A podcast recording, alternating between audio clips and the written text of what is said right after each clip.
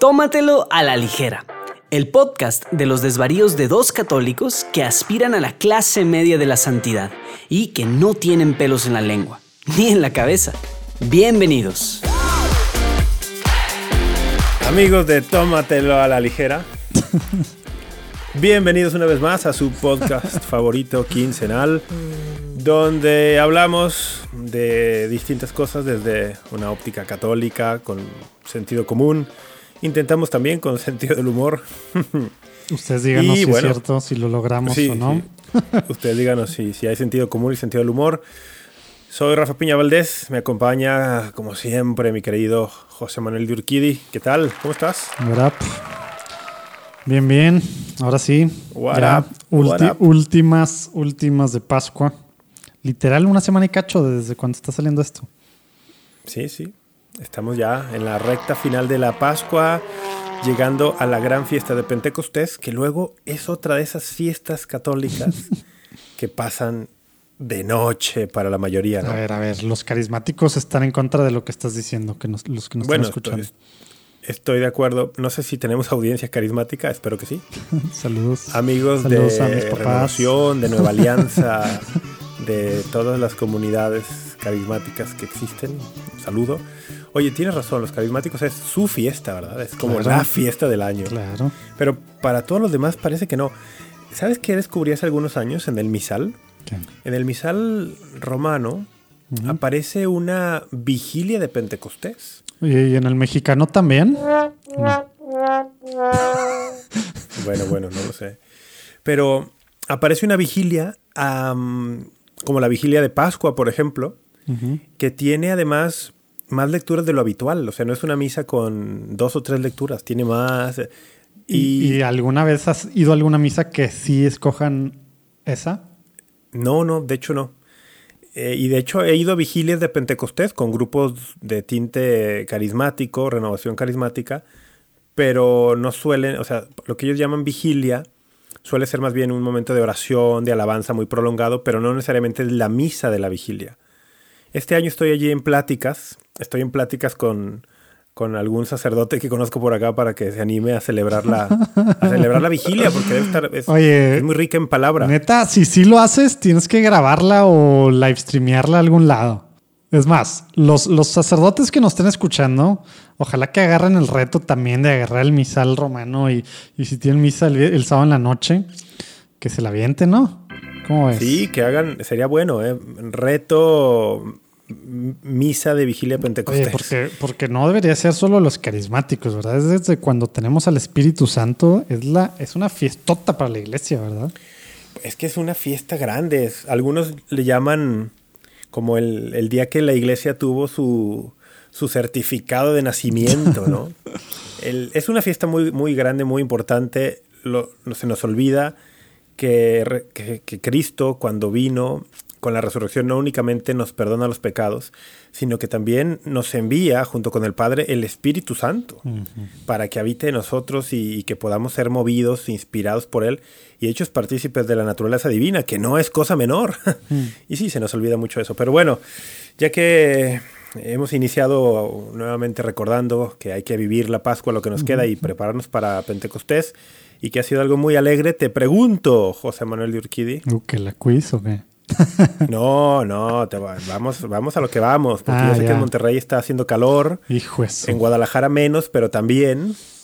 Entonces te voy a preguntar, ¿qué vas a beber el día de hoy? Sabes que a lo mejor no estoy muy ad hoc al clima, pero no me preparé enfriando las cervezas. Entonces hoy voy a beber algo que mira, voy a usar, ¿sabes qué es esto que estoy poniendo enfrente de ti?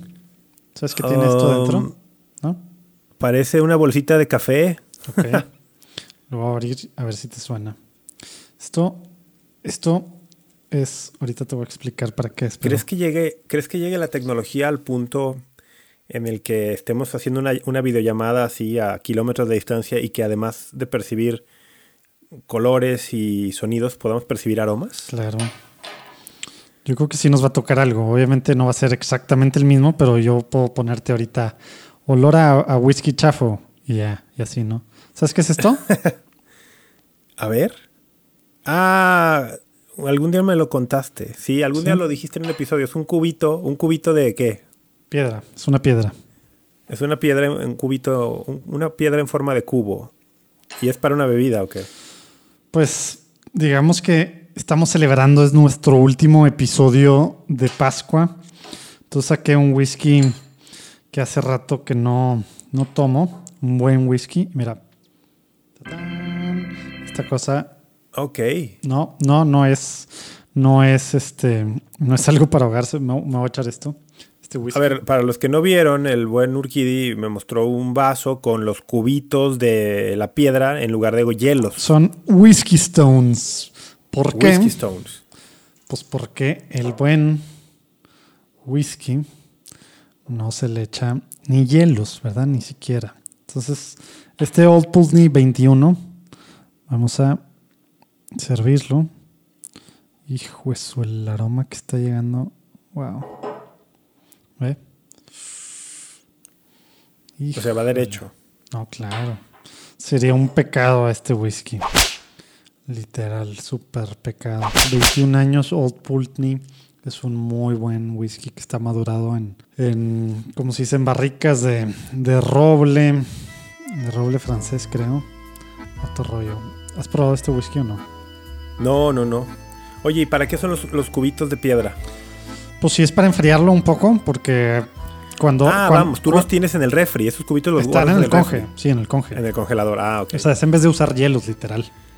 ya, eso es para enfriar sin que lo diluya. Exactamente. Ok, ok. Fíjate que unas, yo iba a unas sacar un whisky. de agua. Agua para que se Y- abra y ya.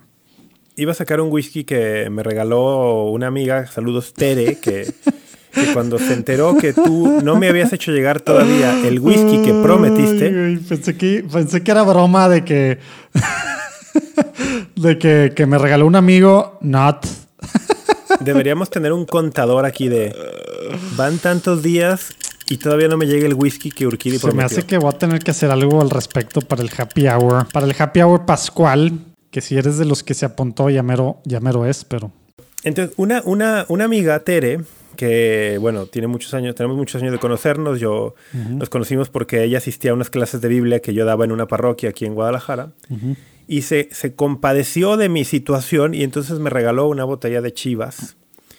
Y yo la iba a estrenar el día de hoy, pero está haciendo tanto calor en Guadalajara también que Ay, opté por una... su- A ver, dime cuánto es que tanto calor. Estamos como a 26 grados. Ay, qué, qué, qué envidia. O sea, ah, ah, el lunes en la noche, ¿a poco no te mandé el screenshot de, de lo 28, que decía? perdón. Lo que 28. decía el weather, el clima, la cosa del clima. ¿Cuánto decía lo que te mandé a las ocho y media de la noche? Sí, me mandaste 40 grados, ¿no? Decía. 41 grados a las ocho y media de la noche. 41 grados. Me hiciste recordar, Eso es, eso es. me hiciste cabrón. recordar algún mayo, algún mayo que pasé en Sevilla, en España. Uy, qué horrible. Andalucía en verano. Sí. Daban las 10, 10 y media de la noche y el termómetro de la plaza marcaba 41, 42 grados.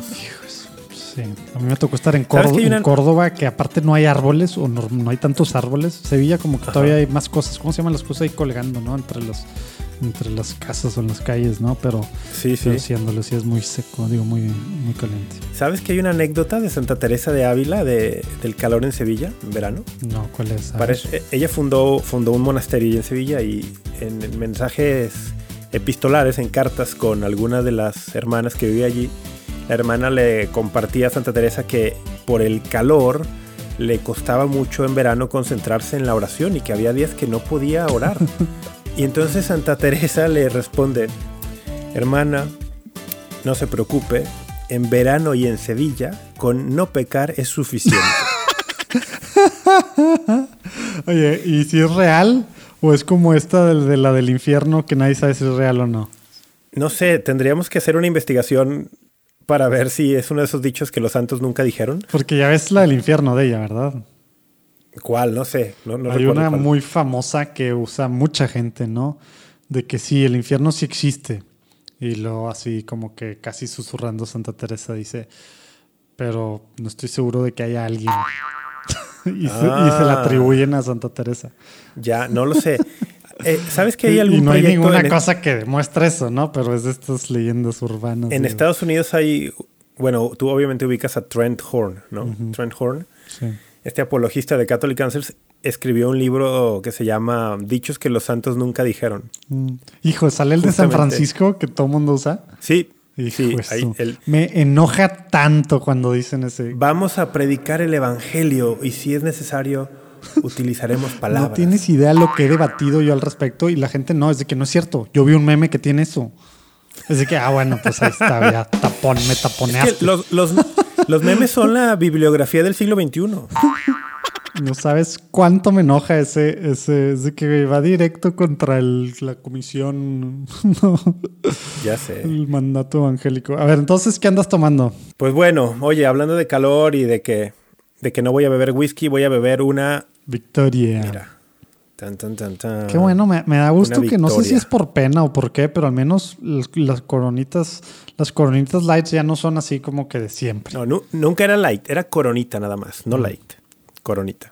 Ya. Y la defiendo. Pero ahora vamos a escuchar mi victoria. Vamos a escuchar mi victoria.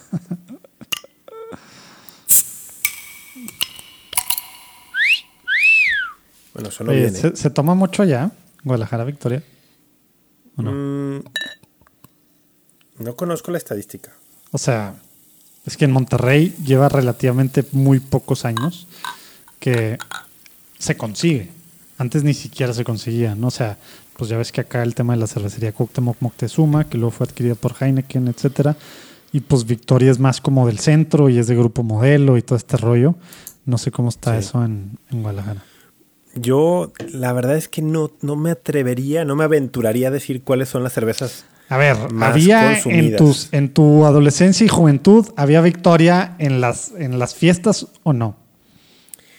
En mi adolescencia y juventud, no tengo idea. Bebía, bebía con mis amigos. Como no teníamos mucho dinero, bebíamos caguamas. Bebíamos, bebíamos caguamas. Así no existen las caguamas de, igual. No existen caguamas de Victoria o qué? Supongo que ahorita sí, pero según yo recuerdo bebíamos caguamas. ¿De qué marca sería? Voy a tener que preguntarle a ellos. qué rollo No sé. No sé si serían de. de carta blanca a lo mejor. Ah, mira, pues ese es de acá. Sí, yo sé, pero realmente no recuerdo. Les voy a preguntar, les voy a preguntar a ellos. Yo, o sea, yo de- en la juventud debo decir que no era, no es que bebiera muchísimo, bebía más que ahora, ahora bebo mucho menos. Y, pero sí, caguama y cuando íbamos al antro me gustaba beber vodka. Vodka Ricky o qué. Un Pero bueno, oye, pues salud, vamos a brindar, espera, antes Por de beber, favor. déjate digo, vamos a, brin- vamos a brindar porque la gente no está para saberlo, ni nosotros para contárselo, pero acaba de ser, mi querido Urquidi, nuestro Browniversary. Qué bueno que mi esposa no está por aquí porque se la curó de mí la semana pasada. Acaba de ser nuestro aniversario de amistad virtual este pasado 29 de abril. Browniversary, así que salud por eso. Salud por el, por el, por algún, alguna juntada en físico. Próximamente, en, verano, sorpresas en verano, pronto. ¿Qué Amigos. quedamos? Julio, ¿verdad? En algún momento de julio. Pues estamos viendo eso. sí. Amigos, el, el 29 de abril del 2020, recién iniciada la- las medidas de restricción de pandemia en México, recibí un mensaje de WhatsApp de un tipo que no conocía y que todavía no conozco en persona, diciéndome, ah, Rafa, soy José Manuel de Urquidi, Lupita Venegas me pasó tu contacto, te quiero invitar a participar en el simposio católico virtual. Y yo, ¿qué es eso? O sea, ¿de qué me hablas? Estoy muy ocupado. No, no, no, la verdad es que inmediatamente dije que sí. Y bueno, hace un año, ¿eh? Browniversary. Hace un una año. persona el otro día, una persona justo de Monterrey que es fan del podcast, ¿Quién? el- se llama Pamela, nuestra amiga Pamela, Mm. y me escribió en redes sociales y me dice, oye, eh, de hecho trabaja en el, bueno, no sé si deba revelar esto, bueno, una amiga, bueno, una mujer, Pamela, que me dice, oye, ¿te puedo hacer una entrevista? Porque está tomando, conoció a Enrique Guajardo por Juan Diego Network, Ujú. por los retos de Cuaresma, Ujú. y entonces estás, eh, hizo como, entiendo que Enrique hizo un reto como para de coaching, de orientar tu vida Sí, profesional, qué sé yo, ¿no? exacto. Sí, sí, sí. Y ella lo tomó y le movió tanto que le dejó, se inscribió a un curso ahora con Enrique y él le dejó de tarea entrevistar personas que hicieran algo de lo que a ella le parece interesante profesionalmente, ¿no? Órale, cool. Entonces me buscó y me dijo, oye, ¿te podría entrevistar tal? Le dije, sí, claro. Pues ya, me entrevistó sobre la cuestión de la teología y cómo yo empecé en esto, como para ella darse una idea.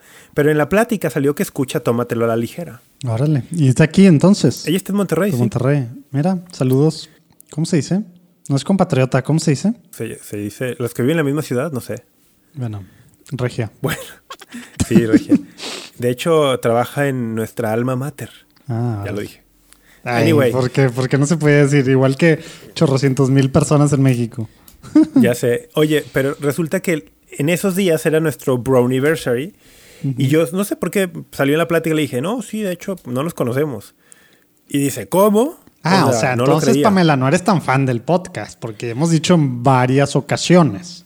Creo que va medio atrasada. En la- ajá. Pero bueno, el caso es que me dice, no, pero pues, parece que se conocen de años y pensé que la vida los había separado a ciudades distintas. Ay, güey, ya está más romántico que nada. y yo así de, no, no, no, no. Pero bueno, así está la cosa. Oye, Pues- ¿será momento de anunciar um, el happy hour o qué? Oye, pues sí, ya la próxima semana, una semana si estás escuchando esto en el día en el que sale, el día, vamos a ir a misa primero, ¿verdad? ¿Por qué vamos a ir a misa ese día? Pues vamos a ir a misa porque vamos a misa diario, ¿no? Bueno, pero específicamente ese día que vamos a hacer. Ese día, pues va a ser 13 de mayo.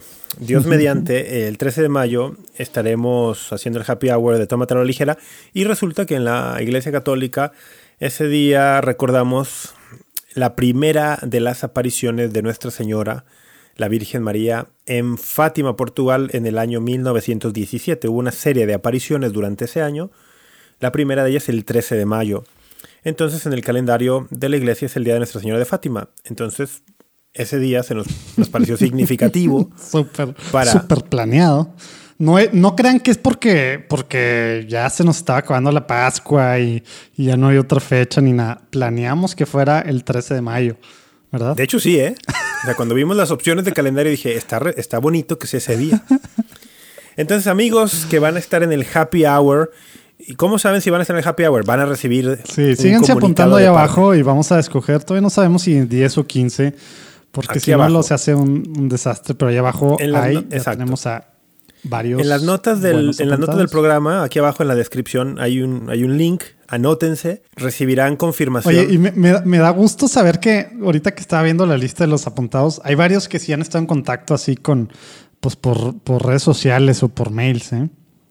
Ah, pues De claro. los- de los que veo y serán que- escogidos, ellos serán escogidos. ¿Cómo va a funcionar esto? Les vamos a mandar una confirmación de que han sido elegidos para estar en el happy hour Sí, pues el, el mismo lunes, ¿no? O martes a lo mejor, con un... y los con vamos a invitar, los vamos a invitar a que ese día, pues si pueden, vayan a misa por la mañana, a, medio- a mediodía, en la tarde y luego en la nochecita, ya les diremos el detalle exacto de la hora, se conecten con nosotros al Bueno, happy 8, hour hora, virtual. 8 pm hora del centro, digo, le- te, vamos a Ah, pasar lo el podemos link. diciendo, sí. Pues sí, pues no 8 es como pm hora del centro de México. 8 pm Jueves hora 13 de Ciudad mayo. México. Si tú quieres estar en el happy hour de Tómatelo a la ligera, inscríbete aquí abajo, es gratuito, no cuesta nada todavía, todavía son gratuitos. Cuando seamos hiper mega famosos, quizá cobraremos. Pero con bueno, más. ahí está, qué bueno que ya lo dijimos. Bueno, ahora sí. ¿Qué rollo? Chan, chan, chan, chan. Vamos a hablar de, Antes- de, de la nue- del nuevo moto propio de, del Papa. Dime que sí. No, no, hoy, hoy no. Estaría bruto. Estaría muy bien, pero porque siento que es uno de esos que pasó de noche para muchísima gente. Y es un tema bien interesante, ¿no? El de la, esta reforma que está haciendo. Aunque si quisieras, puedes comentarlo un minuto, así como para que la gente no se quede con la idea de, de qué hablan, de, de- de qué están hablando. Un minuto. Bueno, es un tema que, que, que de hecho un poco hablamos de eso en un episodio que al final terminó por salir unas horas y lo quitamos. No me acuerdo por cuál razón, ¿te acuerdas? Autocensura. ¿Te acuerdas qué pasó? No me acuerdo qué pasó, pero por alguna No razón. me acuerdo qué pasó. Pero estos escándalos de pues, financieros en el Vaticano que llevan pues décadas, ¿verdad? Eh, del mal llamado Banco Vaticano, etcétera. Total. El, el tema acá es básicamente poner reglas para altos funcionarios en la curia, incluyendo a cardenales, ¿verdad? Y, cualquier cualquier alto funcionario, y eso significa creo que desde directores a secretarios eh, de los diferentes dicasterios, etcétera, eh, reglas para tema de lana de no recibir sobrecitos arriba de 40 dólares, de tener que hacer su especie de 3x3. Los que están en México saben a qué me refiero, pero digamos decir lo que tienen, de lo que son dueños, cuando hay conflictos de interés, cosas que pues desde hace varias décadas en países desarrollados pues ya se hacen precisamente por temas de conflictos de interés y porque el no hacerlas, pues, pues ahí, ahí se presta a cosas extrañas. Bueno, el Papa Francisco en su, en su intento que pues lleva desde que comenzó, ¿no? De limpiar, de esclarecer, porque imagínate, ¿te acuerdas desde lo, que está alrededor de Juan Pablo I? Eh, y luego todo el tema que hubo con las mafias italianas y el banco. O sea, esto lleva, pues no sé si un siglo, ¿verdad? Pero si no casi un siglo, ¿verdad? En la iglesia así, de estar así muy, muy, pues muy fuerte todo este tema de lana y de malos manejos y cosas extrañas y de recibir por aquí, por allá, poder, etcétera.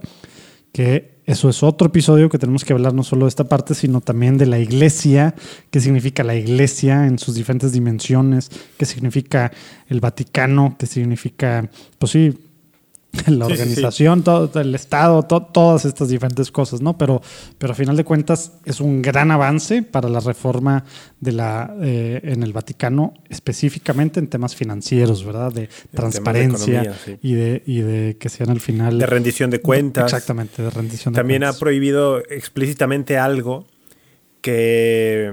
Ah, bueno, que uno pensaría, que uno pensaría que, ya está que estaba allí, pero y en, muchas, en, muchas, conferencias episcopales ya estaba explícito. Ya existe. Entonces, ¿qué es lo que ha prohibido? Bueno, ha prohibido que mm, recursos de la iglesia vayan destinados a inversiones en empresas o industrias que no sean compatibles con la doctrina social cristiana. Explícitamente. ¿no? Porque de pronto por allí sucedió que, oye, pues no es que, no es que tampoco este tema de las riquezas de la iglesia tiene mucho de mito, ¿eh?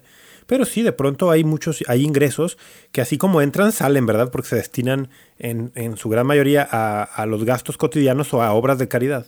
Pero bueno, alguno de ese dinero, pues, se ponía en fondos de inversión y sí llegó a suceder que esos fondos de inversión, pues, de pronto invertían en algunas empresas que no eran del todo compatibles con la doctrina social cristiana, ¿no? No, no, no, no, me empieces por ahí, no me sigas picando porque ya voy a empezar a hablar de Jean-Luc Torso y de todos estos rollos. Sí. Las, las inversiones en, en general, películas y en cosas extrañas y en farmacéuticas. Si quieren saber más, amigos, pues échenle un ojo a estas reformas recientes del Papa Francisco en el tema de economía, finanzas en el Vaticano. Ha sido bien recibida por, por distintos observadores, periodistas. Críticos. Sobre todo por Monival, ¿no? O sea, al final esto es, es, parte de las cosas que Monival, que es especie de auditor en temas, eh, pues sí, de, de, financieros del gobierno, ¿verdad? Del Vaticano, que eso hace para varios países, ¿verdad? Pues en este, en este tema mucho es los juicios, que han estado también habiendo muchos juicios en, obviamente, pues ninguno todavía ha habido muchos arrestos y tal, pero ninguno ha llegado ya a sentencia así firme. Eh, pero, pero son de las cosas de Monival que dice, pues tiene que haber consecuencias, ¿verdad? Porque pues, si, pues, si hay impunidad, pues no, ¿verdad? Para malos manejos, etcétera. Y aparte en esto, pues tiene que estar muy claro las reglas del juego en, relación a conflictos de interés, que es algo súper normal en empresas y en, y en otros países. Muy bien. Pero bueno, de eso no vamos a hablar el día de hoy.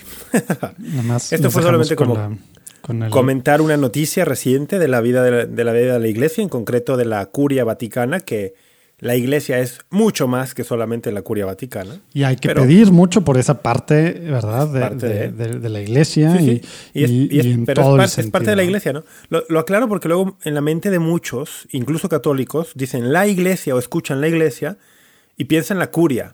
Piensan los obispos, el clero, piensan cardenales, piensan los que dirigen departamentos allá en, en, Roma. Bueno, la iglesia es mucho más que eso, pero esto es importante dentro de la vida de la iglesia por afectar directamente el manejo de, la, de algún departamento de la curia vaticana. Pero eso era una noticia. ¿De qué vamos a hablar el día de hoy? Hoy queremos centrar nuestros esfuerzos y nuestra atención, en la medida que el whisky y la cerveza nos lo permitan, queremos centrarnos en un tema pues de mucha actualidad en México y que esperemos tenga eco y que pueda ilustrar y servir para la realidad de otros países. ¿A qué nos referimos? A las elecciones políticas. En México este año, en junio, hay elecciones en distintos estados, elecciones para Congreso, etc. No hay elecciones presidenciales, pero hay elecciones, diríamos que son un tipo de elecciones intermedias, ¿no? Porque caen justo a la mitad de, del sexenio. En México los periodos presidenciales constitucionales, constitucionales, son de seis años, hasta el día de hoy, así dice la Constitución, seis años. El, ¿Qué estás, ¿qué estás jinteando? Que, hasta el día de hoy la constitución dice seis años, es lo único que estoy diciendo. Y las elecciones intermedias renuevan, renuevan puestos en la Cámara de Diputados y renuevan alcaldías y gubernaturas, ¿no? Entonces, eh, nosotros hemos aprovechado la ocasión que en un par de días nuestros amigos en Durango de la Pastoral Universitaria, eh, bueno, exacto, el día de hoy, tienes razón. El día de hoy, cuando ustedes escuchan este podcast, el que podemos decir la fecha, ¿no? El día de hoy, jueves 6, de mayo. Jueves 6 de mayo, nuestros amigos de la Pastoral Universitaria en Durango nos han invitado a impartir una Zoom conferencia. una Zoom conferencia. Es la primera conferencia que dará Tómatelo a la ligera en Tandem, Urquidi y Piña. Que nos viene muy bien en el Browniversary, ¿eh? como para, para, festejar. en el marco de los festejos del Browniversario, la, la primera conferencia, tómatelo a la ligera. Oigan, para, los que no están viendo, se puso rojo, Rafa. Tú también, tú también, pero no vamos a hablar de eso. nos han invitado a dar una conferencia que se titula. ¿Cómo se titula? Se titula. Algo empieza con fundamentos. Fundamentos o elementos para la formación de conciencia, ¿no? ¿Y no dice nada de elecciones? Dos puntos, elecciones 2021. ¿Sí? ¿Estás seguro o lo eh, inventaste? No, no, lo de dos puntos elecciones 2021 estoy seguro y que antes de eso algo decía de formación de la conciencia también estoy seguro. ¿Estás seguro que sí dice elecciones 2021? Qué bueno que es. Eso estoy segurísimo. Segurísimo. Y, y, lo de formación de conciencia también. Entonces hemos querido aprovechar la ocasión para compartir con ustedes algunas ideas, ya saben, algunos desvaríos sobre este tema de formar la conciencia, su importancia y luego ya aplicarlo al tema de elecciones, porque la formación de conciencia aplica para todo. O sea, para toda la vida cristiana, ¿no? Tiene implicaciones en todo lo que hagamos. Se que pero te, estás, te, estás, saltando un poquito, ¿verdad? Ahorita hay que explicar eso, pero a ver, a ver, yo, yo tengo una pregunta. Vamos a decirle a la gente por quién sí y por quién no votar. Evidentemente, sobre todo vamos a decir por quién no. salud, salud. salud por eso. Evidentemente no vamos a decir eso. pero que nos diga la gente que ¿Querrían que les dijéramos por quién sí votar y por quién no? ¿Confiarían en nosotros a ese nivel? ¿Nos dejarían...? No, no, no, no, no, yo no quiero que nos anden diciendo eso, porque ya hay mucha gente que les está diciendo, muchos, muchas plataformas, muchos grupos católicos o no, ¿verdad? Muchos defensores... Muchos movimientos sociales católicos. Muchos, pues muchos sí, movimientos diciendo por quién no. Pero a ver, no vamos a decir entonces por quién sí y por quién no. Vamos a decir que dos, tres criterios tomar entonces para el momento en el que voy a hacer, a, tomar una decisión informada sobre por quién voy a votar. ¿Eso sí o no? Eso sí, ¿no? Sí, así, dos, tres, vamos a decir dos, tres criterios bien puntuales. Ah, a ver, a ver, ya, ya vi por dónde vas. bueno, yo creo que lo que vamos a intentar, porque esto va a ser un intento, Vamos a intentar dialogar. la verdad, la verdad es un cáliz. Sí, o sea, vamos a intentar dialogar sobre qué cosas tendrían que influir en, una decisión como es el voto, ¿no? Que no es una decisión menor y, que la iglesia en su tradición lo, describe como una, una grave responsabilidad. Porque es participar, es una de las muchas formas de participación en el bien común. En la búsqueda del bien común hay muchas otras formas. El emitir voto en una democracia es una de ellas. Entonces se debe asumir con la responsabilidad de vida. Mm, yo no sé si tú recuerdas la primera vez que votaste. ¿En cuáles, ¿En cuáles elecciones votaste por primera vez? ¿Recuerdas? Mm, no. No, yo sí, yo recuerdo perfectamente. Estoy, estoy, tratando de pensar. No alcancé a votar en las de Fox. No, no, porque, bueno, no, no, esas fueron mis primeras elecciones, de hecho, las del 2000. Voté en las de en la de después. La de 2003. Sí, 2003 que pues no era, no era para... Era intermedia. Era Sí. intermedia y por ser el estado en el que vives, No, seguramente pero hubo sabes que de, de, de todos modos estoy pensando que ni siquiera estaba aquí en verano en del 2003. 2003. Bueno, porque en 2003 tuvo que haber elección de gobernador en Sí, Nuevo pero León. no, ni siquiera estaba en verano, me fui todo el verano. Me fui todo el verano no votaste. 2003 a, Bueno, a una cosa de que- formación teológica, bla, bla, bla, en Minnesota. ¿No te he platicado ese viaje que, que, que me, que agarré un Greyhound en Greyhound hasta Minnesota, de viernes a domingo? Un amigo y yo nos fuimos, nos, nos llevaban sus papás a, a la frontera, Nuevo Laredo, del lado de México, Ajá. y luego ya de ahí tomamos un camión hasta el domingo. O sea, de sábado, de viernes a domingo. Uf, hijo. ¿Cuántos. ¿Cuántos trasbordos? Como No, pues tres, cuatro. me acuerdo, pero la primera vez que me ofrecieron droga en mi vida fue en una de esas. ¿Fue ahí? fue en una de esas paradas a la madrugada, así. En un Greyhound. estación. Oye, ¿y la aceptaste? Exacto. Horrible. ¿Mandé? Dijiste, dijiste. Te pregunté que si la habías aceptado y dijiste, exacto. Ah, pues hay un delay entonces, o algo. Oye, pero ¿aceptaste la, la oferta de.? No, no. Qué bueno. Oye, el, solo como paréntesis cultural, yo que he viajado también en, en autobús en Estados Unidos y múltiples veces en México, creo que el sistema de transporte mexicano no le pide nada al de Estados No, Unidos no, en cuanto no. a en autobús. Mil veces mejor. Oye, O sea, aquí tenemos autobuses de primera no clase. tenía ni y- tele. O sea, No, imagínate tenemos- de viernes a domingo así nada más. No, y la limpieza. y Todo, en todo. realidad que el en México es mucho mejor, ¿eh? Es mucho Todo, mejor. todo horrible, horrible, horrible.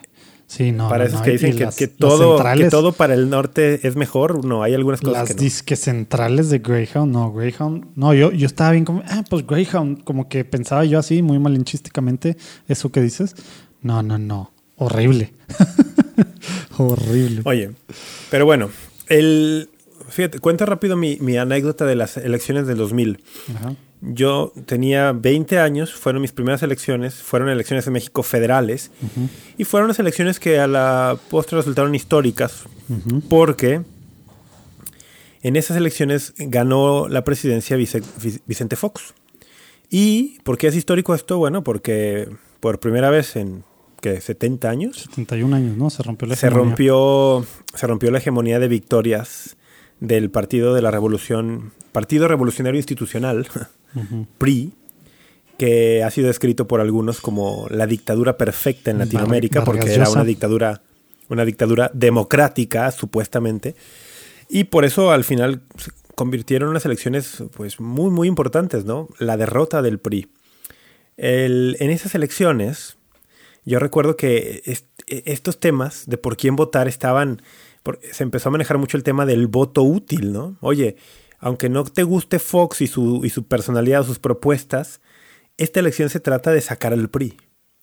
Y empezaron estos juegos, ¿no? Como de, oye, ¿hasta, hasta qué punto es lícito votar por un candidato que no me convence, pero el fin de quitar a tal partido del gobierno sí me convence? Esto de votar no es sencillo. Al final hay que tomar muchos, muchos criterios en cuenta, pero bueno. Eh, ¿Por dónde quisieras que empezáramos? O más bien, ¿por dónde quiero yo empezar? Déjame te propongo yo. Ándale, ya si me andas preguntando yo te voy a responder, pero es tu episodio. como, como, como el tema de ejercer el voto es algo que tiene que ser eh, hecho en conciencia, quizá deberíamos empezar por definir o intentar definir o hablar un poquito sobre qué es la conciencia, porque es una palabra que se usa mucho en el ámbito católico, ¿no? Entonces, a ver, te, te diría, ¿qué, qué es la conciencia? O sea, vamos a hablar de Pepe, de Pepe Grillo. Pepe Grillo, exacto. ¿Qué es la conciencia y por qué importa? O sea, como, ¿por dónde, por dónde le damos? Pues catecismo, ¿no? A ver, ¿tienes a la Directo. mano algo o no? El 1778 Ajá. será buen momento, buen lugar para, para empezar. ¿Cómo ves? A ver, ¿qué dice? ¿Qué dice? Sí. La conciencia moral es un juicio de la razón por el que la persona humana reconoce la cualidad moral de un acto concreto y luego está importante. ¿Qué piensa hacer, está haciendo o ha hecho? En todo lo que dice y hace, el hombre está obligado a seguir fielmente lo que sabe que es justo y recto. Y ahorita entramos a cómo sabe, ¿no? Pero, pero cualidad moral de un acto concreto. ¿Qué quiere decir cualidad moral? Ok. Oye, está, este párrafo está muy denso, ¿no? es un juicio, fíjate, la conciencia es, la conciencia moral es un juicio de la razón. Aquí hay algo que, que tú y yo hablamos mucho en este podcast y que es como una de nuestras marcas características, o al menos eso pretendemos. Ojalá, La razón. ojalá que no sea sorpresa para los que están escuchando. Díganos si es sorpresa, es que es así como que insider Lo hemos joke estado y haciendo no, mal. no está traspasando la frontera del, del podcast. Sí, pero nosotros insistimos mucho en el binomio fe y razón. Fe y razón. La fe no puede estar divorciada de la razón. De hecho, la fe, como enseñó San Agustín y luego Santo Tomás de Aquino, presupone la razón. E insistimos muchísimo en eso nosotros, ¿no? Entonces, cuando se habla de conciencia, se habla de un juicio de la razón. No es un juicio del- de las emociones. No es. Ah, Qué fuerte es que eso, ese ¿no? candidato, ese candidato está muy guapo. Mira qué bonito peinado. O, o- o Gyu, me da algo porque hace cabo, ah, es bien osco. Tampoco, ¿eh? Sí, o, o- exacto. Hoy, hoy no, es que es muy mal educado. Hoy, hoy- no, es que mira, habla muy, habla muy, como muy común. Eh, no, no, no. ¿Sabes, ¿Qué quiere ¿sabes a me estaba refiriendo? ¿No? En las pasadas elecciones federales, aquí en Jalisco, escuché a varias personas referirse así a un candidato de tu tierra, justamente. Ah, pues no me imagino quién será. Entonces, el tema Lo bueno es que ya se nos va. no es un juicio del sentimiento, no es como la emoción de qué guapo está, o, o es que esta candidata fue, fue actriz de televisión, o este candidato fue galán de telenovela, o este fue un famoso deportista, y la emoción. No, no, no. Un juicio de la razón. La conciencia moral es un juicio de la razón. Y mediante ese juicio reconoces la cualidad moral de un acto concreto. Es decir, si el acto es bueno, si es malo, si no tiene mayor trascendencia. O sea, cuando estás hablando cualidad moral de un acto concreto, estás hablando de eso. Bueno, es algo Sí. bueno o malo, ¿verdad? Sí, sí, exactamente. O sea, tú dices, "Oh, ¿este acto qué onda? Bueno, malo, no importa mucho, importa. O sea, es- tú le asignas, eh, mediante un juicio de la razón, una cualidad a un acto. Entonces, la conciencia sirve para eso, para ejercer un juicio. Pero, pero, ¿m? Pero, Vamos al siguiente punto. Para que ese juicio sea recto, sea justo, la conciencia debe estar formada. Y eso no es el siguiente punto, literalmente, pero, Bueno, pero, pero, pero sí, sigue después del punto anterior. a ver. Ah, yo- bueno, a ver, hay un, hay un, no sé cómo se digan, son capítulos o cómo se dice dentro de un capítulo, cómo se dice una seccioncita. La sección, la seccioncita ahí que dice de la formación de la conciencia. Eh, ah, no, ese es nuestro. pero bueno, no sé cómo se, se esclarecen ahí. Pero bueno, dice, hay que formar la conciencia el 1783. Que los que siguen ahí del 1783 hasta el 1788 son así como bombitas cada una, ¿no? hay que formar la, la conciencia. O sea, quien dice que, que su conciencia le dicta algo, así nada más, primero hay que preguntarle si cumple eso primero, ¿no? ¿Está formada o no? ¿Verdad? Porque hay que formarla. Por default, no, no amanecemos ya con una conciencia que, que sabe, eh, no nacemos ni amanecemos con una conciencia que sabe el bien y el mal y puede discernir con claridad y tal y hacer un juicio moral. ¿no? Oye, pero yo, pero yo soy católico bautizado y además hice la primera comunión a los ocho años. Y estuviste seguro formada, en ¿no? escuela católica toda la primaria, ¿verdad? Entonces ya piensas que ya. Si, Sí, fui, es- a, si es fui de- a colegio católico ya tengo la conciencia formada, ¿no? Pues sí, esa es, esa es de las cosas que ahorita yo creo que vamos a entrar más a detalle porque, O- o porque si- cómo yo- se escucha eso en redes sociales o en gente random, ¿no? Como- si voy a misa, es que yo voy a misa todos los domingos.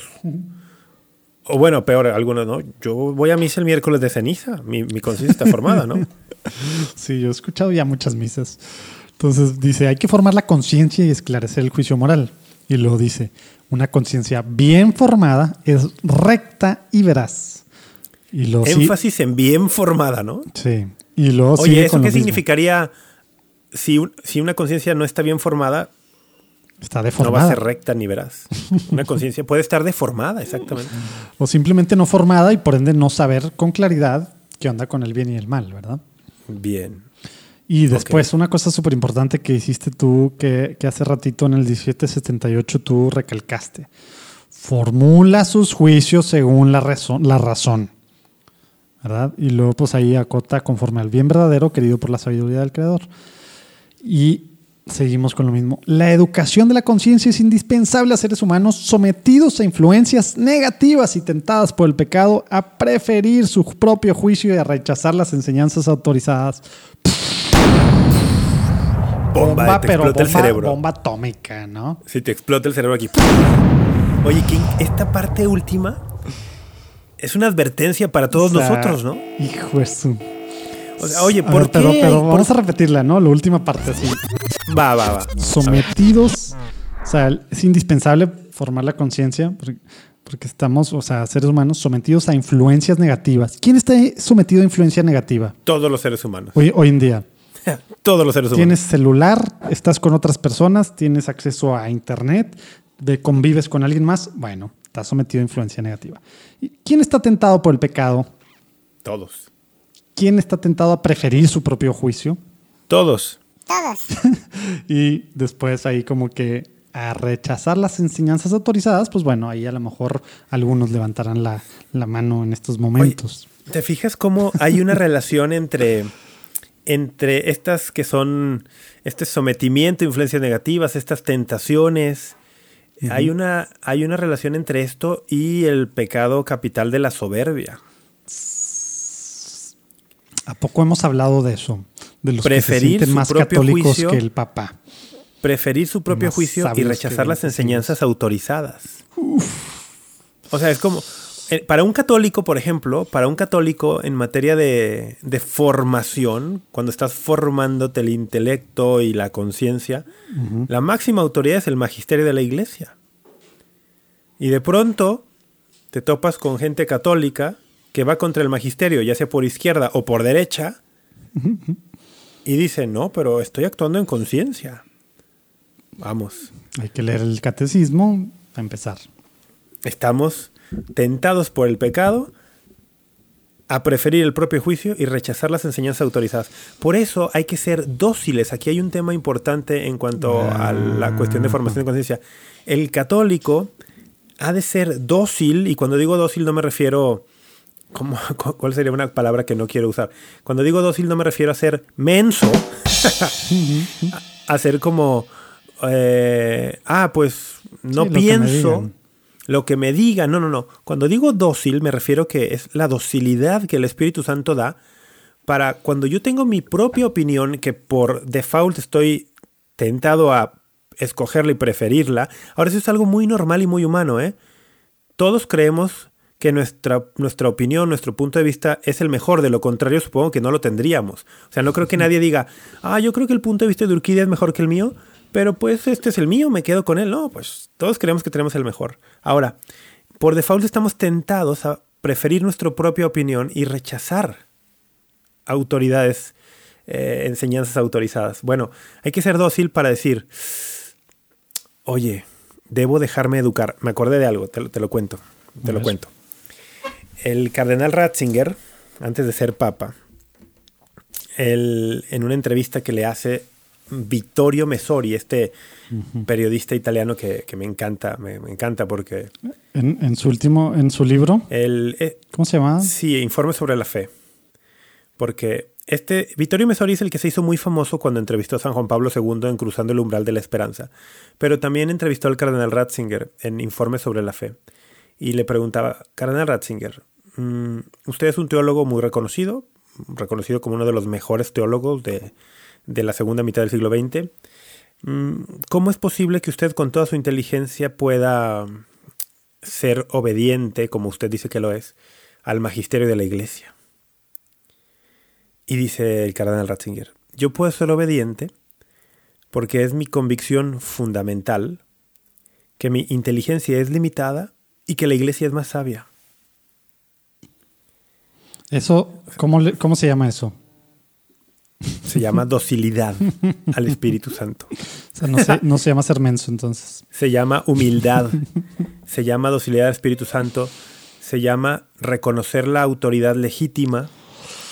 O sea, Eh, saber que, Chesterton- que tú en tus 30, 40, 50, 60 años de estar estudiando esto, no sabes lo mismo que 20 siglos de la iglesia. Exactamente. Por el Espíritu Santo. Exactamente. Exactamente. Cuando uno se pone al magisterio de la iglesia, está diciendo, yo sé más que 20 siglos de obispos, doctores de la iglesia, santos, místicos, guía del Espíritu Santo. Yo sé más que todo eso. Es soberbia, ¿no? Chesterton decía, el católico es aquel que ha encontrado dentro de sí la convicción de que hay alguien que sabe más que él. Es el que, el que encontró esa convicción y tiene la humildad de reconocer que hay alguien que sabe más que él. En este caso, ¿quién es? Eh, eh, la, iglesia, el magisterio de la iglesia. Pues bueno, buen punto este del 1783 del catecismo, ¿no? Sobre el tema de formación de la conciencia. Se me hace que si queremos que esto no sea un episodio de dos horas, vamos a tener No, que pues, darle celeridad, ¿no? Darle, darle. Sí, Porque no hecho, llevamos está- nada. Bueno, pero creo que hemos dicho ya algo bien importante y hemos dicho bastante. O sea, el tema, la conciencia que es, es, es un juicio de la razón, ¿ok? Para hacer, evaluar la cualidad moral de los actos. Luego, se tiene que formar porque estamos sometidos a influencias negativas, estamos tentados a escoger nuestro propio juicio, a rechazar autoridad. Bueno, ahora, ¿cómo se forma? Ya, lo, ya creo que lo hemos enfatizado, se forma pues del- de cara o a la luz de las enseñanzas autorizadas de la iglesia, del magisterio de la Oye, iglesia. y, y de repente tú que, que- que estás estudiando tal o que ya estudiaste mucho, ¿ya? O sea, tú ya de repente tienes una conciencia bien formada. No, es una labor de toda la vida, ¿no? Es una labor de toda la vida. ¿Y dónde dice eso, Rafa? Es una labor de toda la vida. La 1784. 1784, ¿no? Es una La tarea de toda la vida. educación de la conciencia es una tarea de toda Oye, la vida. Y me gusta que cuando dice que esto es de toda la vida, le- si te fijas, ¿a qué le da el lugar primario, no? El párrafo 1784, a la palabra de Dios. Me encanta. En la formación de la conciencia, el 1785 dice, la palabra de Dios es la luz de nuestro caminar. Me acordé, hay un salmo, ¿no? ¿Cuál es ese salmo? El salmo 119, si no me equivoco. Lámpara es tu palabra, Señor, para mis, Mis pasos, pasos, luz, en, mi camino, sendero. en mi sendero. Bueno, sí, la o sea, palabra de la Dios- Biblia Jerusalén es sendero. Sí, ¿verdad? la palabra de Dios es la luz de nuestro caminar. Pero, entonces esto significa, Urquidi, que yo puedo agarrar la Biblia y abrirla al azar donde caiga y tomar un- el primer versículo que mis ojos vean y esa sea la guía para mis decisiones del día. Porque ¿quién le hace así o qué? No, te pregunto, te pregunto. Saludos a, a todos mis amigos carismáticos que se están rasgando las vestiduras. Porque así es como oran. Este, No pues, todos, sé. no todos. No, por eso dije a todos mis amigos que Mm. así es como oran. Tus amigos que hacen eso, tienes razón. Pero a ver, entonces, explícanos. Porque aquí dice que la palabra de Dios es la luz de nuestro caminar. Entonces, es preciso, lo que viene después, fíjate, es preciso que la asimilemos, la palabra de Dios, en la fe y en la oración. Y la pongamos en práctica. Ojo, la palabra de Dios hay que asimilarla en la fe, en la fe de la iglesia. La palabra de Dios se tiene que interpretar siempre en la fe de la iglesia, con el espíritu de la iglesia.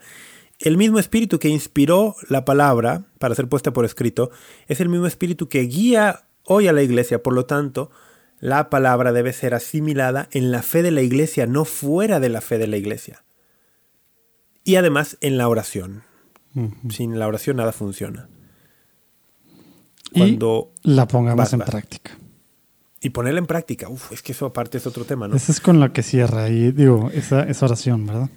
Es que eso de ponerlo en práctica es, es in- indispensable porque puedes tú asimilar la palabra en la fe y en la oración y luego discernir claramente que Dios te indica un camino o te pide hacer algo y no lo haces y entonces pecas de omisión y cuando no haces lo que sabes que tienes que hacer a la luz de la palabra de Dios, a la luz de las enseñanzas de la iglesia, vas contribuyendo a que tu conciencia se deforme. Mira qué interesante, ¿eh?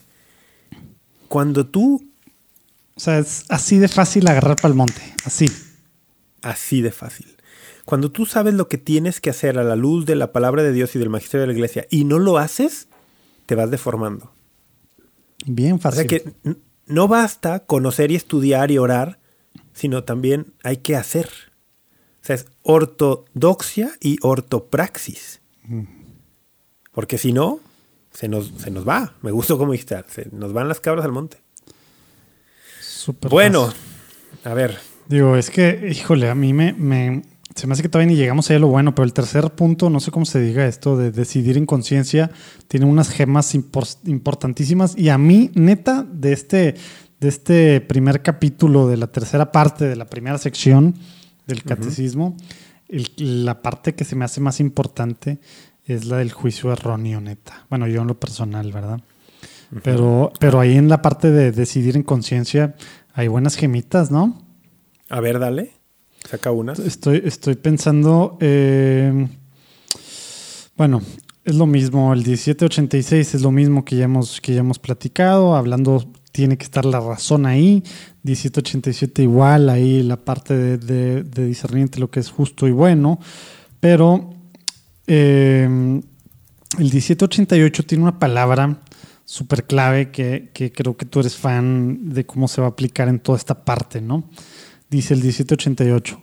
Para esto, el hombre se esfuerza por interpretar los datos de la experiencia y los signos de los tiempos, que ahorita entramos a qué quiere decir eso, ¿no? Porque los signos de los tiempos, gente piensa en profecías y en escatología Uy, tal cual, ¿no? Pero, sé. pero los signos de los tiempos, gracias a la virtud de la prudencia, los consejos de las personas entendidas, o sea, entendidas, highlighted, y la ayuda del Espíritu Santo y de sus dones. Pero a ver, ¿qué tiene que ver la virtud de la prudencia? Si la prudencia es no hacer, ¿no? ¿No? O sea, ¿qué, qué piensa la Sí. gente cuando, cuando, cuando se piensa coloquialmente o así? Claro. Que es prudente. Ah, es no, es muy prudente. Ah, pues está así, piensa No todo hace nada y no nunca. hace nada porque está pensando. Sí, Y es muy prudente persona- porque hace eso. Es una persona muy prudente, pues nunca hace nada. ¿Qué es No. la prudencia, Rafa? Oye, creo que muchas veces se, se confunde prudencia con cobardía. Uy, hijo de su- Te empiezan Pero- a volar pedradas. ¿Cómo será el sonidito de pedradas? Hay que sabérselo a Jera que nos, que nos sorprenda con un sonido de pedrada. Pero fíjate que el 1788 está increíble porque dice que el hombre ha de esforzarse por interpretar los datos de la experiencia. O sea, tomas la realidad, pero la realidad debe ser interpretada y como la interpretes va a influir muchísimo en tus acciones. Según interpretes los datos de la experiencia, así vas a actuar. Y es ahí cuando entra la virtud de la prudencia, que como bien dices, no es la virtud del- de no hacer nada, es prácticamente lo contrario. La prudencia es la virtud del bien hacer. O sea, no es del bien pensar y no hacer. Es del bien Impli- hacer. Implicará el bien pensar, pero orientado al bien hacer. O sea, está incompleto si nomás te quedas pensando. Exacto, porque eh, eh, qué bueno que me das pie a esta parte. La prudencia, como una de las virtudes cardinales en los estudios clásicos, se compone de tres momentos. El momento de deliberación, donde cabe el pensar, el analizar las opciones, ¿m? usar la razón para tomar los datos, sopesarlos. Aquí es donde tienes que eh, formarte, magisterio, personas entendidas, fieles al magisterio, la guía del Espíritu Santo, la palabra de Dios, bueno, deliberación. Pero luego no puedes estar eternamente deliberando, no puedes estar eternamente deliberando, aquello se vuelve una pesadilla. Hay que emitir un juicio. ¿Te acuerdas que arrancamos diciendo que la conciencia Según- moral era un juicio de la razón? Bueno, la virtud de la prudencia está íntimamente relacionada con la formación de la conciencia porque la prudencia te dice, una vez que deliberaste, hay que emitir un juicio. Y no te puedes quedar ahí. Tienes que pasar a, a la acción. Se le llama imperio. Se le llama imperio. Deliberación, juicio, imperio. O sea, si tiene las dos primeras partes, no podemos llamarle a alguien que solo hace las dos primeras partes una persona prudente. No, exactamente. Oye, qué bien delibera, qué bien pondera todo. Unos Elige- análisis, una elige teoría lo justo. bruta. Sí. Elige lo que es, emite un juicio claro, pero luego no lo pone en práctica, luego no lo hace, luego no ejecuta. No, no es una persona prudente. La persona prudente es la que hace buena deliberación, emite un buen juicio y luego actúa. bien, cuando debe, como debe, es, es, es la reina de las virtudes, la prudencia. Es la reina de las virtudes. Y luego se me hace que al rato, si es que llegamos a eso, va a salir mucho a colación de, de- de cómo entra al momento de, de- de- de tener que decidir sobre una persona o entre varias personas por quién vamos a votar, ¿no? ¿Qué tenemos que estar viendo? ¿Qué cualidades? ¿Cuál es la virtud que balancea todo, verdad? Y que al final la doctrina social de la iglesia pues es muy clara que, que, que es lo que tenemos que buscar en alguien es, es precisamente esta virtud, ¿verdad? Ujú. Oye, bueno, Pues sí, ¿qué tal sí. si nos saltamos? Porque luego el Tú querías 1789... hablar del juicio erróneo, ¿no? Querías hablar Sí, del porque el erróneo. 1789 está muy claro todo el tema de no, no Sí, hace mal para obtener un bien, la regla de oro, etcétera. Pero a mí me encanta el 1780, digo, a partir del juicio erróneo del 1790, ¿no? Y, y soy fan del 1790 así tal cual, entonces lo voy a leer, ¿no? Dice, la persona humana debe de obedecer siempre el juicio cierto de su conciencia. Y esta, esta oración es la que de seguro tú que estás escuchando, eso es lo que se está usando mucho ahorita para, para así la bandera de la libertad, de la objeción de conciencia, de la libertad de conciencia, de no me importa lo que dijo, de lo que dijo aquella nota de la Congregación de la Doctrina de la Fe o el Papa acá o esto, lo otro, porque mi conciencia, ¿no? Entonces, la voy a repetir.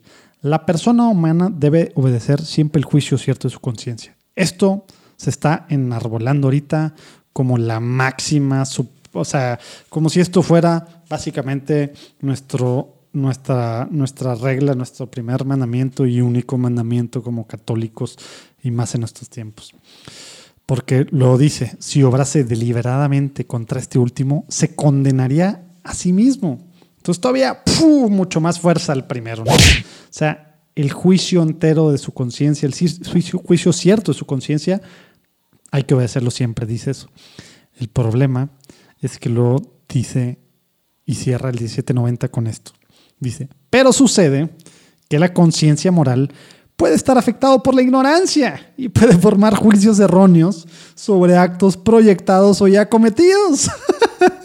Tómala, O sea, tómala. ese Increíble. tema de obedecer siempre el juicio cierto de su conciencia, pues resulta que, que la clave era cierto.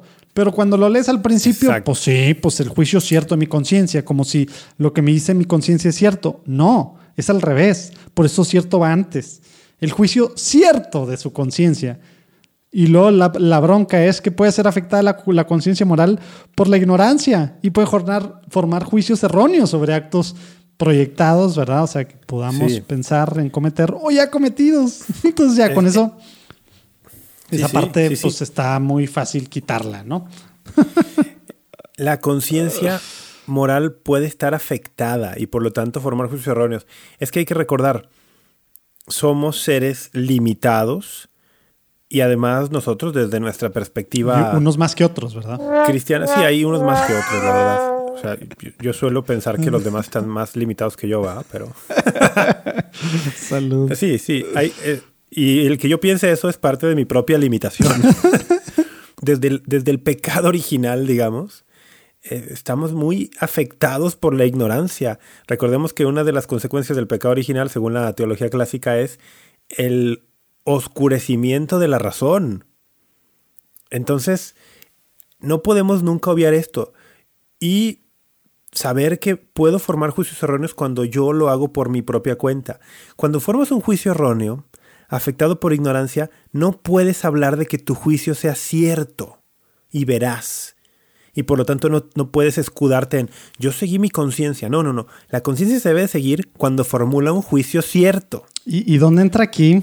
Porque luego es una de las cosas, bueno, a lo mejor solo un segmentito, un nicho ahí de los que escuchan, pero luego de las cosas que, que se escuchan cuando estamos hablando eh, de ignorancia o, por ejemplo, estos temas tan... Esto sale en otros temas, eh, debates, digamos, teológicos o más allá de, de la salvación, mejor dicho. Cuando estás hablando de gente que, que no conoció a, a, pues, el Evangelio, ¿no? Y que si van a ser salvos o no, y que si el Ah, cielo, tal. Y cuando hablas de, de, de la, ¿cómo se dice? Eh, ay, güey, perdón por estar pensando en inglés. La ignorancia invencible.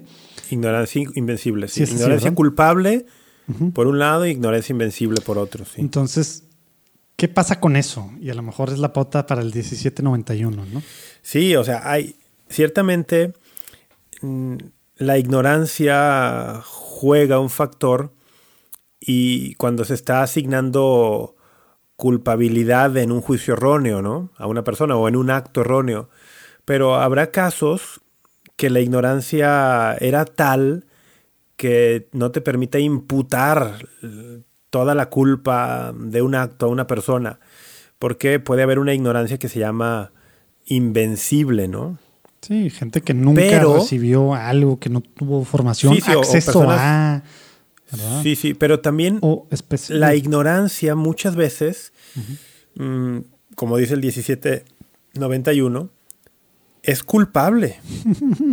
o sea, dice, puede con frecuencia ser imputada a la responsabilidad personal.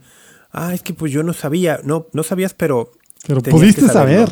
Exacto. Sí, lo, tenías que saber porque estuvo a tu alcance saberlo. ¿Qué tanto aplicará ese tema de, de, ignorancia invencible en estos tiempos para gente que tiene acceso a Internet y que está consumiendo cosas por Internet?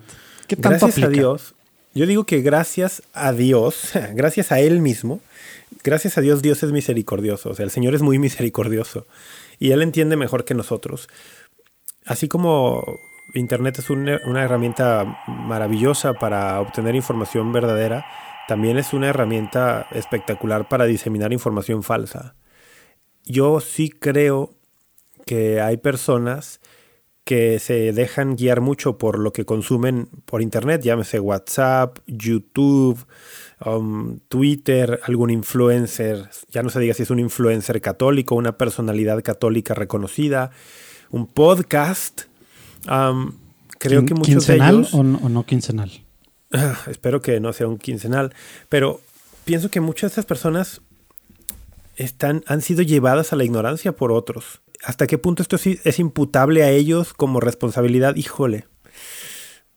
Mira, me pongo en el caso, te, cuento anécdota. Bueno, no una anécdota, pero te pongo el, caso que yo viví vamos, las situaciones que yo viví en María Visión. Creo que, que, has platicado algo y me gusta cuando ahondas en esos, en esos, en esos tus, tus, tus prime years on TV. Los que nos escuchan saben que yo, yo, yo trabajé en María Visión, un canal católico. Pregúntenle, pregúntenle a pues sus abuelitas y de seguro conocen a Rafa.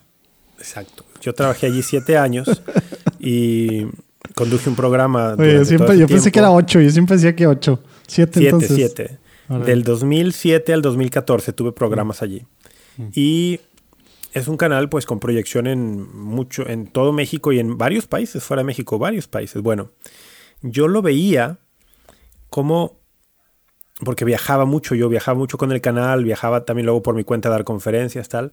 Yo veía personas con una formación muy básica, muy mínima, pero de muy buena voluntad, de muy buena voluntad, como diríamos, personas de buena fe, que María Visión les había abierto como un panorama, una ventana que nunca habían imaginado en su vida, ¿no? Empezar a conocer cosas del catecismo, de la Biblia, de teología, pero personas que nunca habían recibido formación de esa en su parroquia o en su diócesis. Que estás hablando del católico promedio, a final de cuentas, ¿verdad? Bueno, sí, sí. Y que para estas personas María Visión se había convertido en su referente. la, autoridad, digamos el Pepe Grillo acá en su... sí, sí, y, dentro de María Visión, pues María Visión tenía muchísimos programas. Eh, llegó a tener, yo recuerdo una época, llegó a tener más de 40 programas en vivo a la semana. Era una barbaridad, ¿no? No había y no hay todavía un canal católico en el mundo que tuviera, tenga tal cantidad de programas en vivo semanales. Ah, Pero bueno, sí, ¿no? No, 40 programas en vivo. Era una cosa.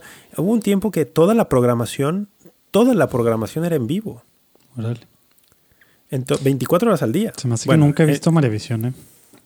Yo tengo años sin verlo. Tengo años que no lo veo, pero bueno, trabajé nunca, ahí mucho tiempo. Nunca, nunca, nunca. El, punto es, había personas que confiaban, y lo digo sin hipérbole, o sea, sin exagerar, personas que confiaban ciegamente en su conductor, en su conductora favorita de María Visión. Llámese Rafa Piña, llámese Adriana Corona, llámese Kimberly Kramer, eh, por mencionar algunos de las personas que estaban allí, llámese el padre Fray Manolo. Mm, confiaban ciegamente en lo que dijéramos. Eso, el, O sea, ¿tú, ¿tú le imputarías responsabilidad a una persona en estas circunstancias que yo acabo de describir? Pues mira, yo creo que el tema es, lo vamos a responder al ratito, porque, porque si estás diciendo eso, tendrías que ser consecuente entonces con, con, con, con eso llevarlo hasta el final y decir que está bien para la gente que, que, que, que está promoviendo estas plataformas que les dicen por quién votar, ¿no? Porque para mí, claro que no podemos hacer eso. No somos católicos si estamos diciéndole a la gente qué hacer, uno, pero dos, no somos católicos si alguien nos está diciendo qué hacer. O sea, eh, que cómo tomar decisiones así sobre cada tema, ¿verdad? Eso, eso Sí, no sí. tiene nada que ver con lo que estamos leyendo, ¿verdad? Entonces, ¿dónde queda todo esto que al final tiene sus raíces en, en Cardenal No, Newman? yo estoy de acuerdo contigo. O sea, lo único que yo quería resaltar es Yo que. pensé que estabas defendiendo la, la, la, la ign- o sea, No. el tema de ignorancia. No, no lo estoy defendiendo, pero sí estoy diciendo que hay muchas circunstancias que hacen a muchas personas que sean susceptibles. O sea, sí hace a personas muy susceptibles. Claro, pero, pero eso no te quita tu responsabilidad, ¿verdad? Obviamente es es una responsabilidad tremenda para el manipulador o para, para el que está tratando como, como bebés y como niños. No, bueno, para los que estábamos delante de una cámara o los que hoy tenemos un podcast, es una responsabilidad grandísima porque, o sea, aunque tómatelo a la ligera, lo escuchen 15 personas, hay personas que sí consideran nuestras opiniones, nuestros desvaríos. Y nosotros hacemos como un disclaimer todos los días al principio, ¿no? Estos son desvaríos, tómatelo a la ligera, no, No somos la iglesia, no somos, el magis- no somos el magisterio, tal, pero hay Oye, que asumir que hay personas que sí principio. nos consideran referentes. lo dijiste tú, creo que no me acuerdo si en el piloto o en el primer episodio, haciendo referencia a. ¿Te acuerdas aquella frase de Santo Tomás de Aquino que tú, a la que hiciste referencia? Dila, No. porque yo no me acuerdo. güey. No, es que no me acuerdo de qué era. ¿De qué hablaba? Sobre esto, de que cuando, como, cuando él dijo, pero no me acuerdo la frase exacta, cuando él dijo algo así como, si yo digo algo en contra de la iglesia o algo, casi como que no me crean, pero se me olvidó cómo es la frase, hombre. Yo pensé que estaba, que tú le ibas a tener así, tú vas bajo la manga, pero bueno. No, no me acuerdo. La vamos a no buscar y la voy a poner ahí abajo, eh, la frase, Bueno. porque, porque si no, qué oso. ¿No es, la de, ¿No es la de San Ignacio? La de si yo digo que algo es negro, pero la Santa Madre Iglesia dice que es blanco. No, esa también está muy buena, pero no, no ¿Es blanco? Decía, decía la, de- la de Santo Tomás, que sí decía algo en contra de. Pero, pero bueno, ahí abajo la acuerdo. ponemos. Oye, No esa parte es muy importante porque precisamente tenemos todas las razones, y ya me estoy saltando, ¿verdad? Pero es que ya llevamos más de una hora. Eh, es es súper importante lo que dices, porque con la excusa de el católico promedio no está bien formado, es que no saben, es que no saben nada. Cada tres años o cada seis años, aquí estamos, los católicos autonombrados como formados, Los, los super católicos. nombrados como yo sí sé, yo no soy un católico promedio, yo sí sé, ¿verdad? Por, por muchas razones y todas mis credenciales me avalan. Yo puedo hacer esta plataforma que te va a decir a ti, católico promedio ignorante, pero de buena voluntad, como dice Rafa, por quién votar y por quién no. Ya, te la estoy poniendo fácil, hombre. Así, ya no facilito. pienses, ya no Lo pienses, único- tú haz esto, ya. Lo Solo único que tienes entrar que a esta hacer página. es meterte a esta página, poner en qué distrito electoral vives y te digo por quién votar. ¡Pum! Y todo de acuerdo a, pues ya no sé qué digan, pero teología moral, a, a- Supu- y supuestamente de acuerdo a los principios católicos. etcétera, etcétera. Y eso está bien fácil, y, está bien fácil caer en eso, ¿estás de acuerdo? Por lo que tú acabas de decir, por la realidad actual. Oye, lo que tú y yo estamos diciendo es que esta- estas plataformas dicen, y te vamos a decir por quién votar con base en criterio católico. Pero tú y yo estamos diciendo que decirle a la gente por quién votar no, es católico. Decirle a la gente por quién votar no es católico. Oye, ¿y, y si es católico decirle a alguien si votas por este candidato, estás excomulgado? ¿O no te puedes decir católico? ¿Eso sí es católico o no? No, Eso tampoco es católico. O sea, decir por quién sí no es católico y lo otro estamos entrando en lo que creo que Fratelli Tutti habla al respecto de la manipulación en temas en estos temas, ¿no? Creo que no tenemos por ahí la cita, pero pero pero El- no sé si la tenemos a la mano, yo no la tengo aquí, pero es una manipulación de conciencia lo que a veces se hace. ¿no? bueno, el 45 de Fratelli Tutti dice algo así como, bueno, ah no, pero No, no, no, no habla de Eh, Va eso. por otros lados, de manipulación de las conciencias, pero va por otros lados. Tenemos una cita del Papa Francisco en Amor y Leticia. A ver. En el échala. 37. Ah, está buenísima. En Amor y Leticia 37, el Papa nos dice, hablando de nosotros como iglesia, ¿no? Estamos llamados a formar las conciencias, pero no a pretender sustituirlas. Lo voy a repetir. Estamos llamados a formar las conciencias, pero no a pretender sustituirlas. A ver, ¿cómo eso no contrapone el tema de hacerle caso a, a- a la iglesia? A, a los principios de la iglesia 20. Vamos a entrar a ese detalle, ¿no? Porque... Ya lo dijiste. Sí, ya sé. Es que lo acabas de decir. Qué mal, qué mal que usé la palabra principios. La iglesia da principios, exacto. La iglesia da principios principios. que luego tú tienes que aplicar a tu circunstancia personal me, me concreta. estaba gustando la dinámica de que sacaba yo cosas y luego las contestabas y así, pero ahora me, me adelanté. Estaba súper planeado y llevamos mucho Sí, sí, sí. practicando esto. No, entonces es eso. La iglesia presenta principios. Que, porque el hecho de decir cada situación particular, la respuesta exacta, el caminito A y lo que tú debes de tomar, eso al final, pues digamos que libre albedrío, pues ya no existiría, el tema de la conciencia ya no existiría, ya no habría pautas, porque son pautas, ¿verdad? Y tampoco habría ya individualidad. No habría persona, habría un colectivo. Se anularía tu identidad personal y tendrías una identidad colectiva nada más. Y si bien la iglesia es una familia y somos un solo cuerpo, el cuerpo de Cristo, sí que lo somos, y que estamos llamados, como dice la escritura en el libro de los Hechos, a tener una misma mente y un mismo corazón, sí que es verdad, pero también es verdad que Dios, en cada uno de nosotros, que cada uno de nosotros es imagen y semejanza de Dios, y además cada uno de nosotros está unido a Jesucristo, por medio de cada uno de nosotros, en las circunstancias de cada uno, Dios quiere actuar en, en este mundo, quiere seguir actuando. Que no se nos olvide que como iglesia somos la extensión en la historia de la encarnación. Uf. Y para eso, pues la encarnación es, Cristo va y toca la carne, como dice el Papa Francisco, o quiere tocar la carne de personas concretas en momentos concretos, en circunstancias concretas, en momentos específicos. No puede haber una, una directiva así de, ah, todos hagan esto, todos los católicos hagan esto, todos voten así. No, no. Cada uno tiene que tomar esa decisión. Oye, y, y, y lo que sí, pues dije yo sin querer y tú también dijiste, ¿verdad? Hay principios, hay pautas, ¿verdad? Entonces, Sí. ¿qué te parece si, si decimos un poquito las pautas? Porque luego es bien fácil, sobre todo estas últimas décadas, eh, caer en que en, en el tema que se ve más en Estados Unidos y en otros países, pero, pero también es muy fuerte en tiempos de electorales en países latinoamericanos, ¿no? Todo se trata de un solo tema. Mm. El reduccionismo absoluto a un solo tema. Sí. Y no importa nada más, pero, y voy a hacerlo, voy a decirlo así tal cual, todo se trata del aborto. Y obviamente hemos platicado aquí, Sí. somos súper providas, tú eres muy provida, yo soy muy provida en todo lo que significa eso, ¿verdad? Eh, Pues que somos católicos. entonces, Somos católicos y, y por si, y espera, solo por, por si a alguien le queda la duda, somos católicos y creemos y aceptamos todo lo que la Iglesia Católica enseña. Todo, no solo, no solo Todo. lo que nos acomoda o lo que pensamos o lo que está de moda para ser O lo que nos reconocido conviene, sí. como ultra algo. Pero esa parte del aborto, que es algo bien fácil de agarrar como bandera absoluta y única, pues resulta que no es la única. La vida humana nos importa demasiado. La dignidad de la persona, desde su concepción hasta su muerte natural, es un principio básico.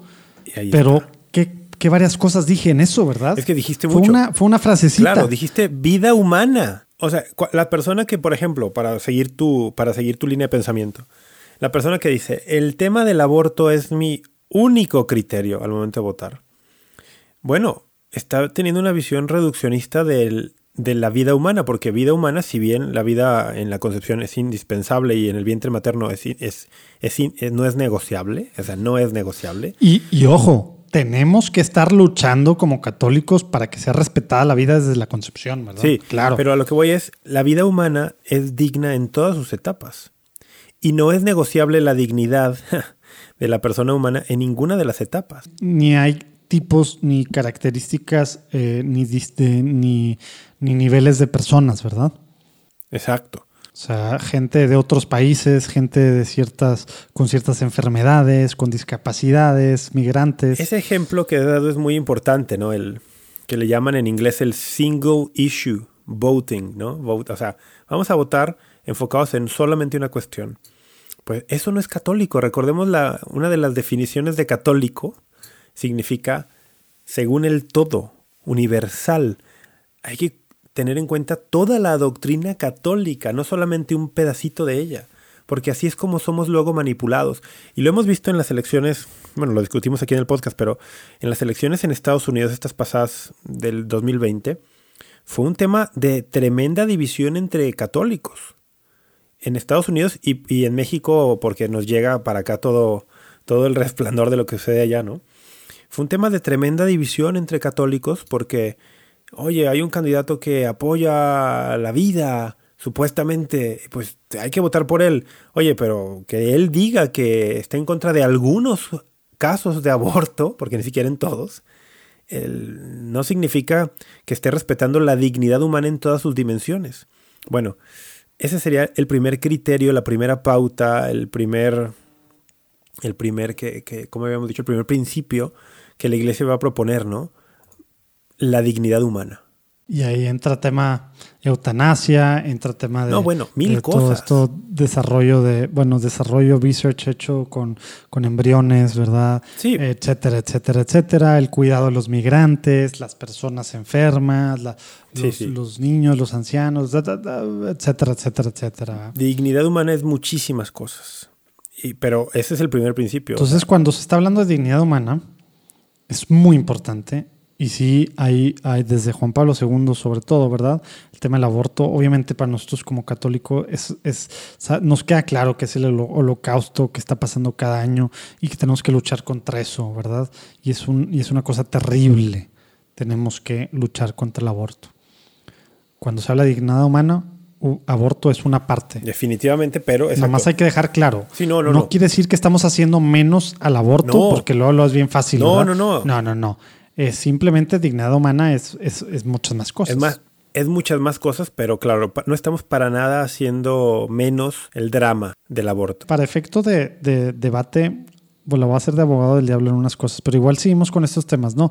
Porque ahí, ahí quisiera, es más, a lo mejor ya de una vez, ¿no? A ver. Cuando, cuando, cuando hay, cuando se toma, es bien fácil el single issue, ¿no? El, solo agarrar un tema y agarrar el aborto como el único tema, ¿no?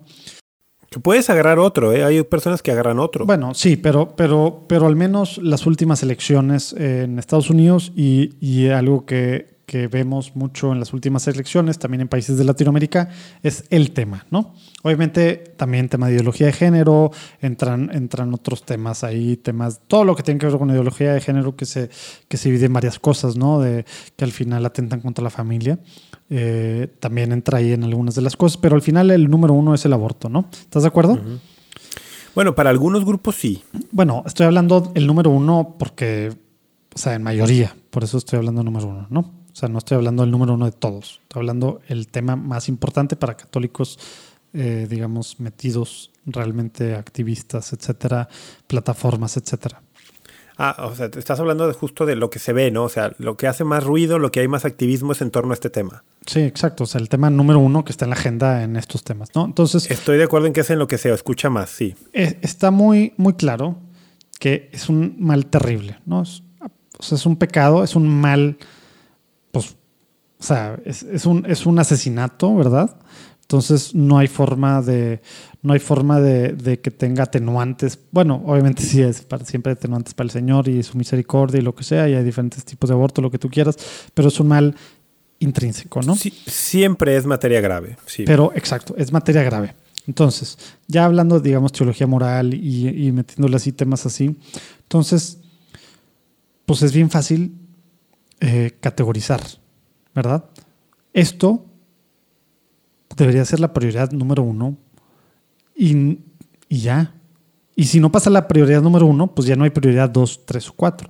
Precisamente basándose, digamos, pues en este caso, teología moral, ¿verdad? Tema, tema pues es, un, es un acto terriblemente grave. Yo ya le estoy metiendo otras palabras, ¿no? Pero el, el asesinato de un bebé.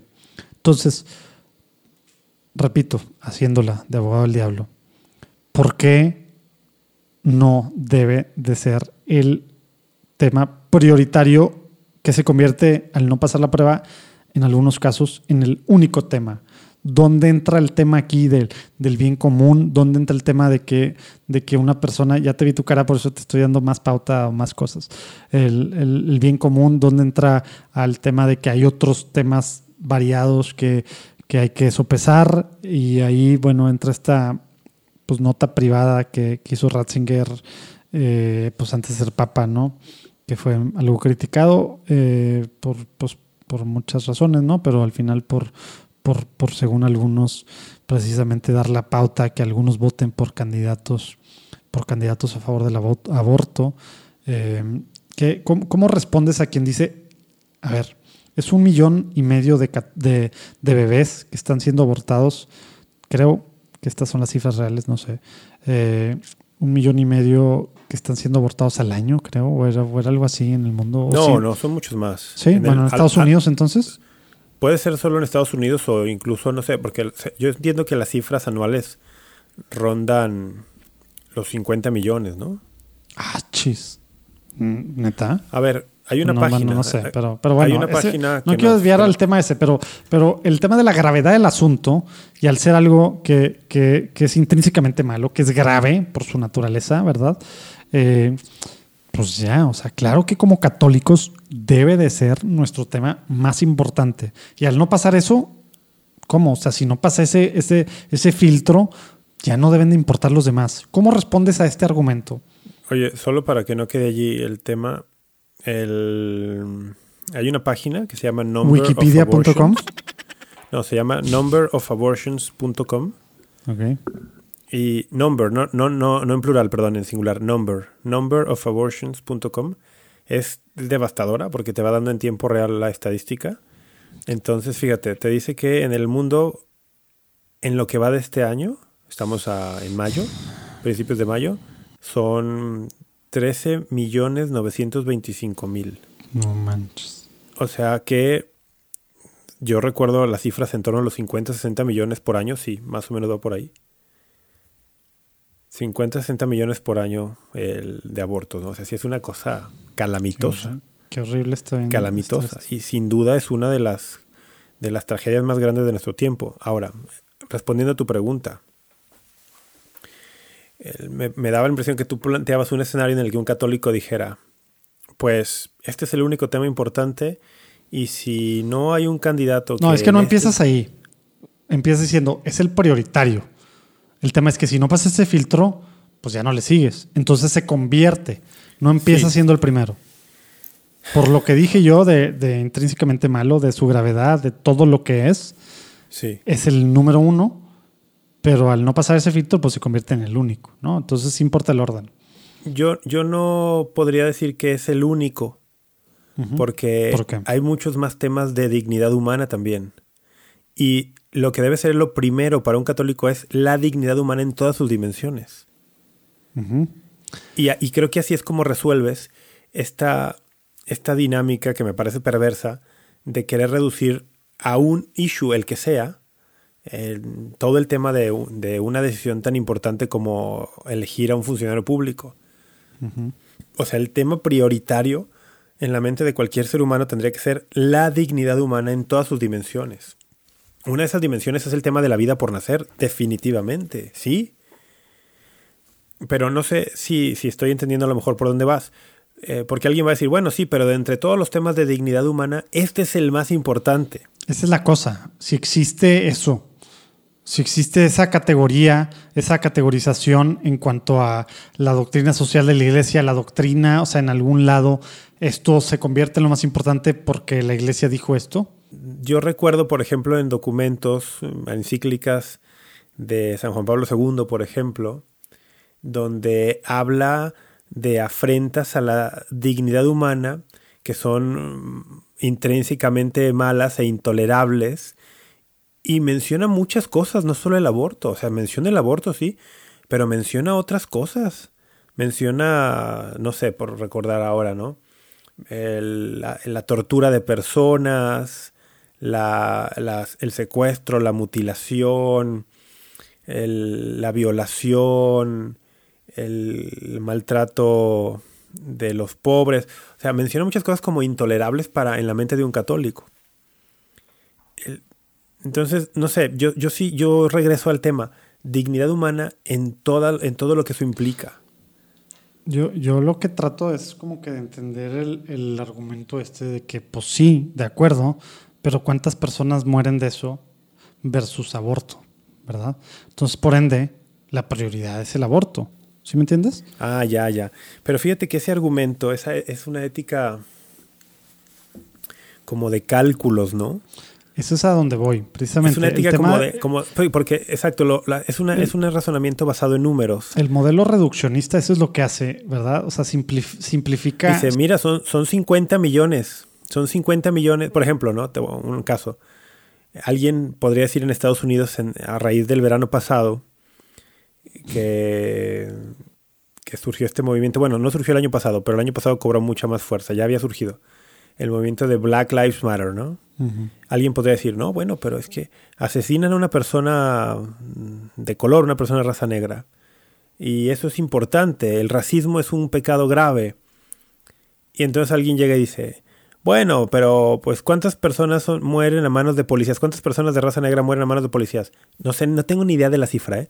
Pero vamos a suponer que fueran mil al año. Y, y no sé, no tengo idea. Black, black people uh, killed by cops.com. ¿Es una página? ¿Es en serio? No, ¿ah? No me Claro que sorprendería no. que, existiera una página así. Pero el punto es, evidentemente no van a ser millones, no van a ser millones. Entonces las personas que usan este argumento dicen, bueno, son mil, son dos mil, o- pero son 50 millones de bebés abortados. Y esta lógica lo que hace es deshumanizar a todos los demás, a todas las demás categorías de personas que son a las que se les está haciendo una afrenta a su dignidad.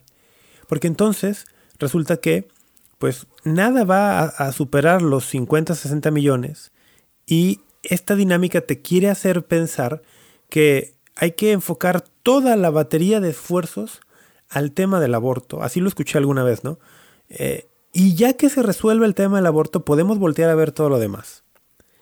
El, entonces, en la práctica le estás diciendo a todas las demás personas, mira, tu sufrimiento y las afrentas a tu dignidad no importan porque pues hay, más personas muriendo allá, cuando en realidad el católico tiene que tener una visión integral de la dignidad humana porque, y aquí es donde creo que está, hay un punto importante, en una conciencia formada, Dios habla y el Espíritu Santo actúa y no a todos Dios nos va a pedir concentrar los esfuerzos en el mismo lugar. O sea, estás diciendo que cada quien tiene su llamado y su trinchera Es- dentro eso. de la iglesia. A eso voy, ¿No a estamos llamados a lo mismo y a pelear todos lo mismo? A eso voy, a eso voy.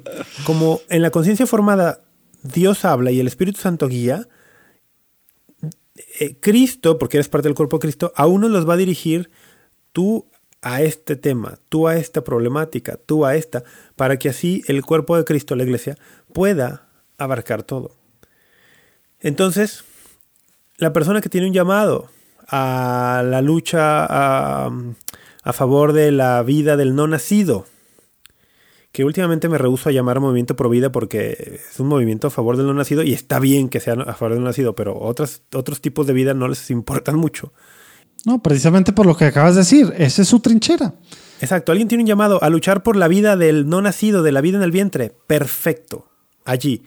Pero lo que no se vale es que la persona que tiene ese llamado señale a la que tiene un llamado para trabajar a favor del migrante y le diga, si tú no vienes y me ayudas en el trabajo de la lucha por el no nacido, eres un mal católico, porque tu trabajo no es tan importante como el mío. Dale, qué bueno que ya estás agarrando por dónde iba, porque eso precisamente, Eso no se vale. ese es el tema, ¿verdad? O sea, y, y ojalá que, que- que se entienda lo que está diciendo Rafa, lo que estamos diciendo. No estamos para nada en lo absoluto. Ya ni digamos eso, ya lo dijimos 80 veces. No, no, no, pero es que neta, en estos temas, hay, Lolo, como, como hemos dicho, este tema de, de no son pro vida, son pro nonatos, etcétera, está bien fácil que pues no, es, no suene católico porque tenemos este mindset que se nos ha metido, ¿verdad? Esto es ser católico, vota por este y esto, nada más ve el aborto y ya. Solo eh, pro vida significa esto y ya. Cuando no, significa más a la luz de qué? Precisamente de lo que el magisterio, la doctrina, ¿verdad? Ya acabamos de ver varios puntos del catecismo. Y, esta parte que, que, que, están, pues, que ha salido varias, esta, varias veces, ¿no? Esta palabra de, de, de, de no, no hemos dicho simplista, el tema reduccionismo, ¿verdad? Reducir todo a, una sola, a un solo tema, ¿verdad? Creo que es en Gaudete Exultate que también el Papa dice que hay que tener mucho cuidado con eso, ¿no? Eh, y lo voy a buscar para ponerlo ahí abajo y no anden. Y, y, la, y la parte de. Porque, porque luego lo mismo agarra gente para el otro lado, ¿verdad? Porque aquí estamos hablando en el espectro ideológico, político, cosa que la iglesia, si tú eres católico, no encajas per se en ninguno de estos, ¿verdad?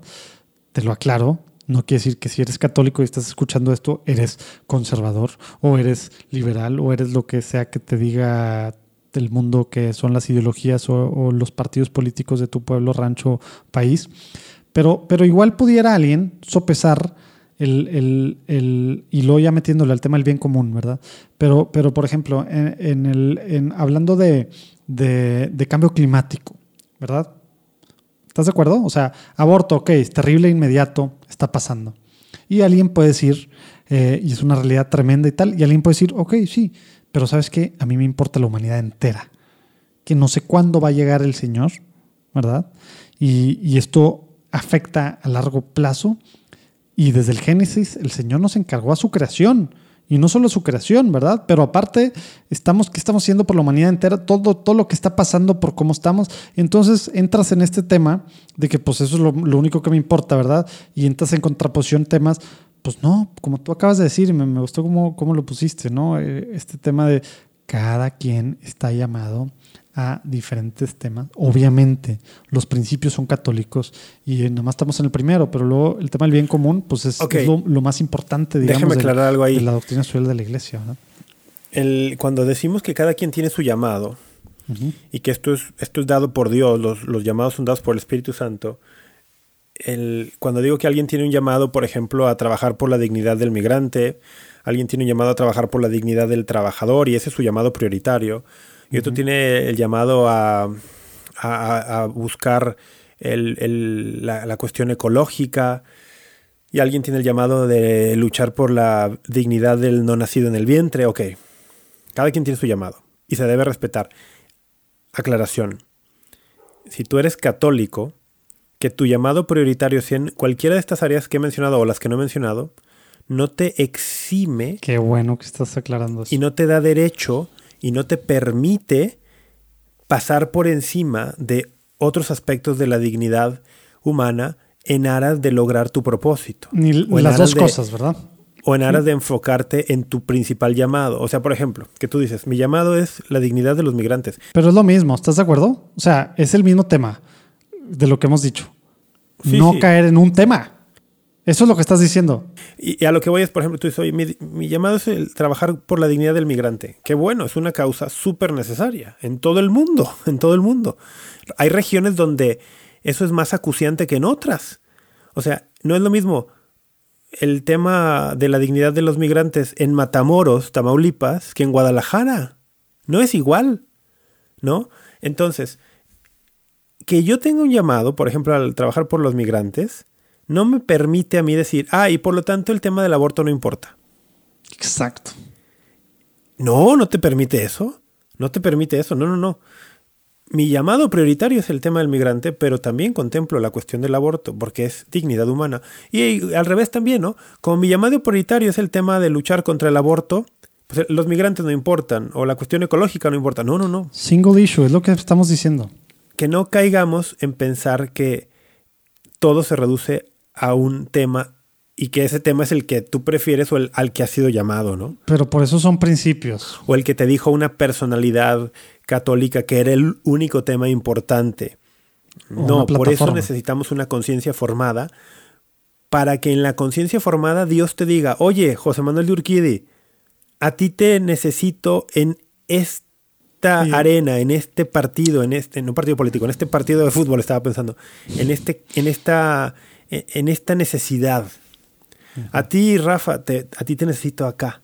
a ti acá, porque esto es bíblico, San Pablo ya nos lo había dicho, parece que en la primera comunidad cristiana había problemas y disensiones con este tema, ¿no? De, oye, pues, ¿quién es más? ¿quién es menos? Sí, por eso el, cuerpo que tiene este carisma o aquel, ¿quién es más importante? Eh, y Pablo dice, a ver, somos un solo cuerpo, pero en el cuerpo no todos son lo mismo. Oye, pero por eso, en la práctica... hay quien es mano, hay quien es brazo, hay quien es ojo. ¿Cuál es más importante que otro?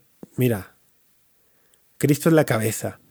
Exacto. Y de ahí, después, todos somos cuerpo y cada parte del cuerpo tiene una función. No andemos por allí señalando que hay partes del cuerpo que son menos importantes.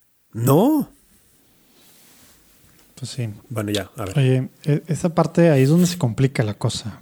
Pero así es la vida. Y por eso lo que leímos al principio y comentamos de, del catecismo es donde agarra relevancia, ¿verdad? Porque está bien padre vivir en un mundo teórico de bien y del mal como si fuera blanco y negro. Pero resulta que los políticos que están ahorita, pues bueno, que son candidatos a elección popular, ¿verdad? Pues resulta que no se enfocan ellos en un tema, ¿verdad? Resulta que tienen muchos temas Ojo, no estamos todavía hablando en que si cumplen o no sus propuestas y, que si cambian y demás. Esa parte es algo que también tenemos que hablar y hemos hablado.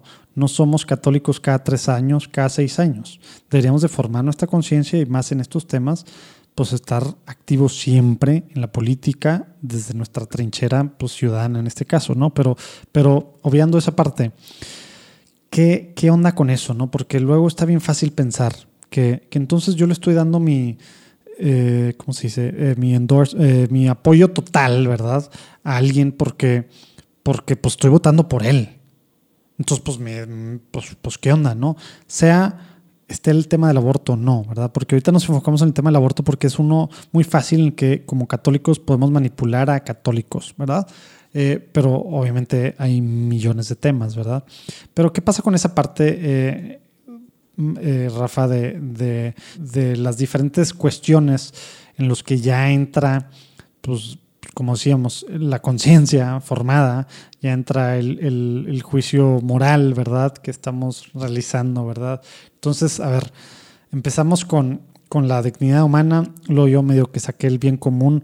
Vamos a darle, si, si, si, te parece así, a los principios, así como que algunos principios y que hay que ver resaltando que la situación particular, algo que decías tú hace rato, la situación particular de cada quien, ojo, como, como, como elector, como votante, ¿verdad? Es única por tu situación de vida, por tu llamado, por tu todo situación particular, ¿verdad? Y en base a una conciencia formada, tú vas a ver tal diputado local, tal diputado federal, tal, tal presidente municipal y a lo mejor gobernador, si acaso toca en tu estado, ¿verdad? O donde quiera que nos estés escuchando del mundo. Vas a ver eso en base a tu experiencia personal, como vimos al principio, ¿verdad? Y, en base a tu conciencia formada, no en lo que te dice alguien que debe ser esto y lo otro, ¿verdad? En base a, todo eso. Pero al final sí hay principios, ¿verdad? O sea, son principios, no fines. son principios de la doctrina social de la iglesia para, para, dar la pauta a esto. ¿Qué nos falta de importante, eh, Rafa, y por qué? Bueno, eh, está, los, lo primero es la dignidad humana y el bien común, ¿no? La búsqueda del bien común. Hay que tener en cuenta que necesitamos. ¿Qué significa eso? ¿Qué significa bien común? Nada más para tenerlo súper claro. Es que ah, para mí es difícil definir. Es que bueno, es que sí, no, no creo que entre porque, porque al final la doctrina social de la iglesia, esa es la base, el bien común. El bien común, el bien común es, para empezar por lo que no es, es mucho más que la suma de los bienes individuales. Así como lo que es bueno para ti y para mí no, es mucho más que eso. El bien común a veces implicará que yo reconozca que debo sacrificar un, deseo o un beneficio personal porque será lo mejor para todos en el corto, mediano y largo plazo. el, el, bien común es pensar que vivo en una sociedad donde estoy interrelacionado con otros y que si solo pienso en mí, a la, postre nos vamos a destruir. Eh, entonces, es una invitación pensar en el bien común a expandir el horizonte, pensar en el otro, y en el otro no me refiero eh, solamente en mi, por ejemplo, en mi esposa, pues qué fácil, estoy pensando en el otro. Bueno, qué bueno que Ah, piensas no, en tu no, esposa. no sabía que tenías esposa, güey. Estoy hablando de ti. El- entonces, es, es pensar en el otro, pero más allá incluso, ¿no? El, te- sabiendo que estamos llamados en esta sociedad, Esa es la parte de social, ¿verdad? O sea, cuando vemos doctrina social de la iglesia, o sea, por eso es social. Doctrina social de la iglesia es, es el bien común, es la base, ¿verdad? y por eso, pues la doctrina social de la iglesia no, no acepta que s- ser reducida a posturas tipo eh, libertarias o tal, donde se exacerba uf, el tema individual, ¿no? Dices, no, no, o sea, sí, el tema individual importa, pero Sí, para la salvación, sobre todo, ¿verdad? tenemos que pensar en un tema de bien común donde y donde sí hay prioridad y hay que decirlo en la doctrina de la iglesia sí se tiene que poner una prioridad una opción preferencial dice la iglesia Dice en los Pablo pobres. II. En los pobres no una opción preferencial por los pobres entonces el- eso es bien importante ¿eh? Digo, que luego, luego explica Juan Pablo II qué son los pobres, ¿verdad? Pero, pero- Sí, sí. pero sí.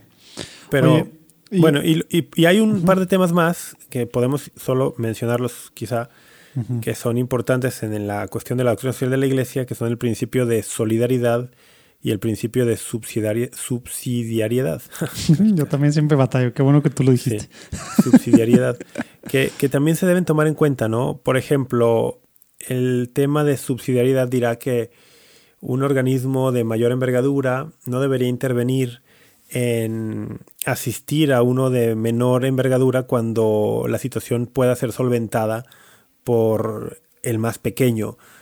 Es una invitación a la responsabilidad y a fomentar que las decisiones y las soluciones sean lo más locales posibles. La subsidiariedad, por ejemplo, diría, oye, en mi colonia mm, no hay agua.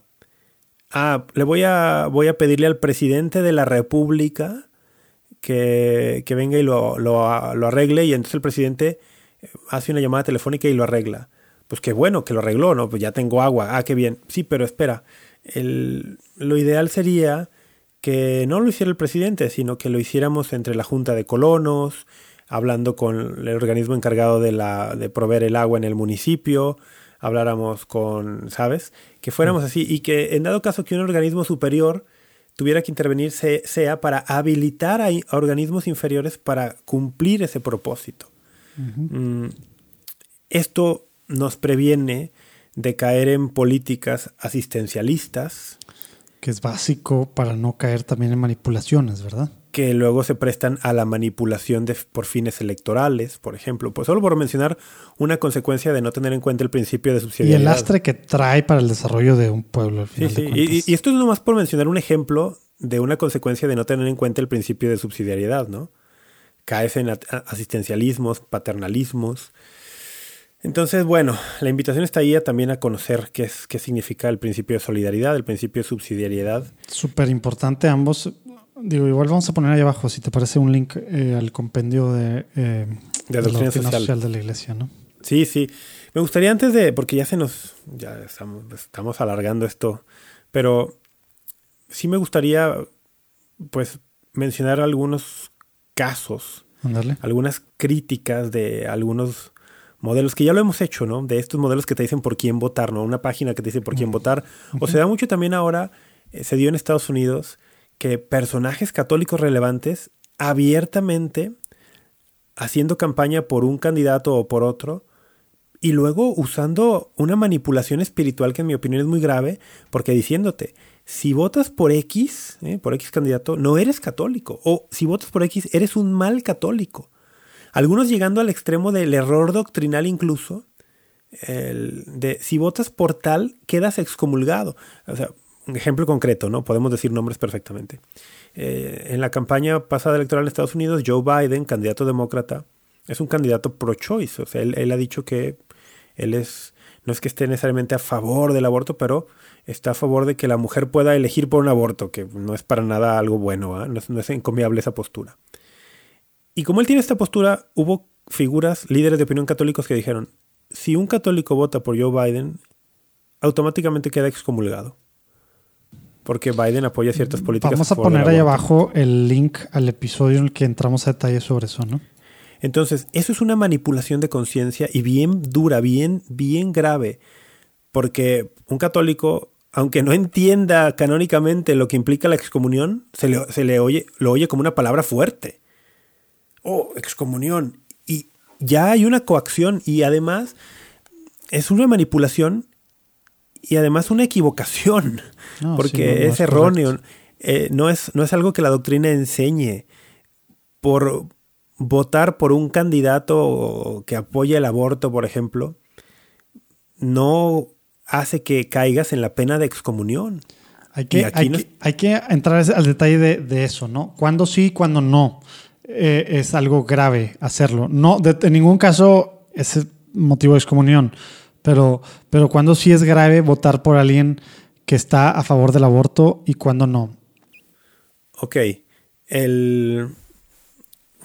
Digo, está, no, está muy fácil. Bueno, si No, sí, sí. Aquí hay algo que se debe tener en cuenta.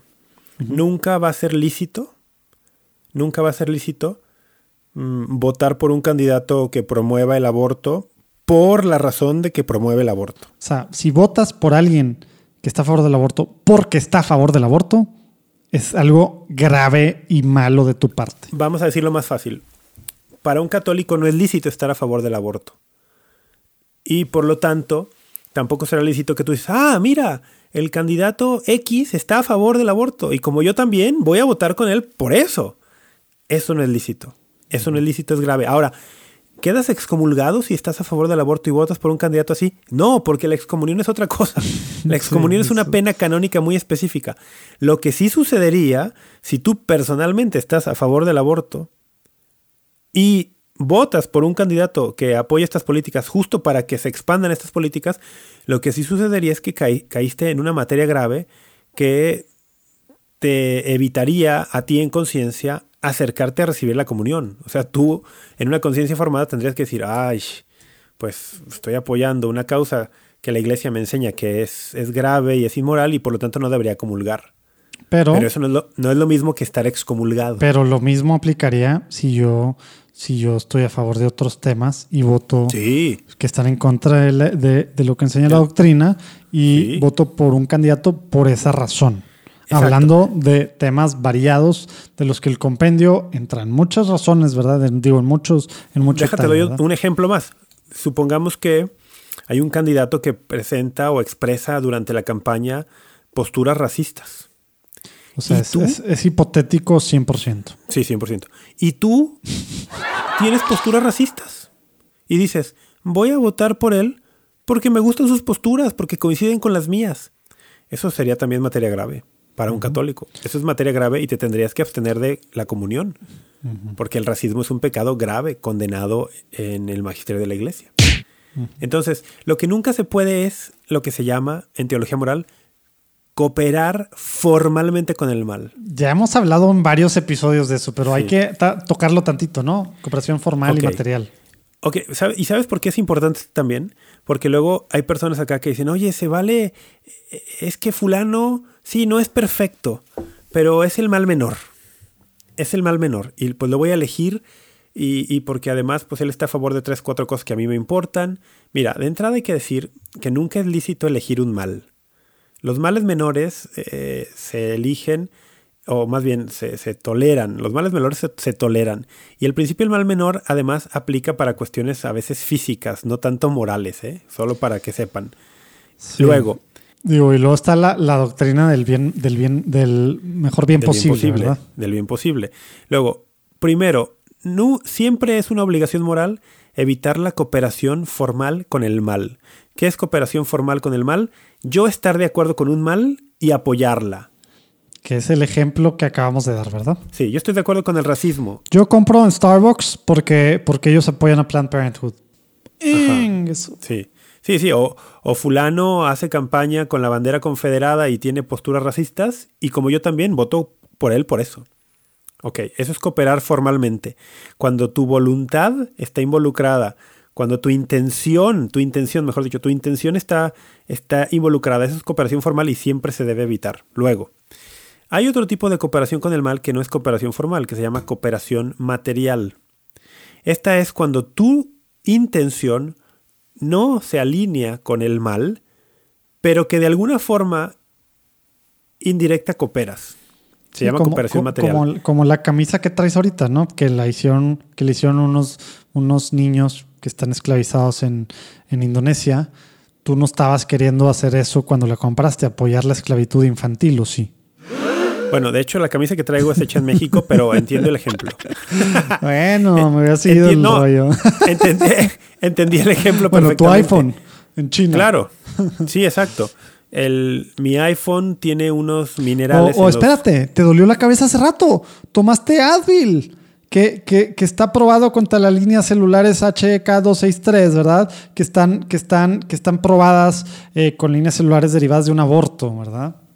Advil o Pepto-Bismol o, cuántas. Igual que, igual que las vacunas de Pfizer y Moderna. Ah, también.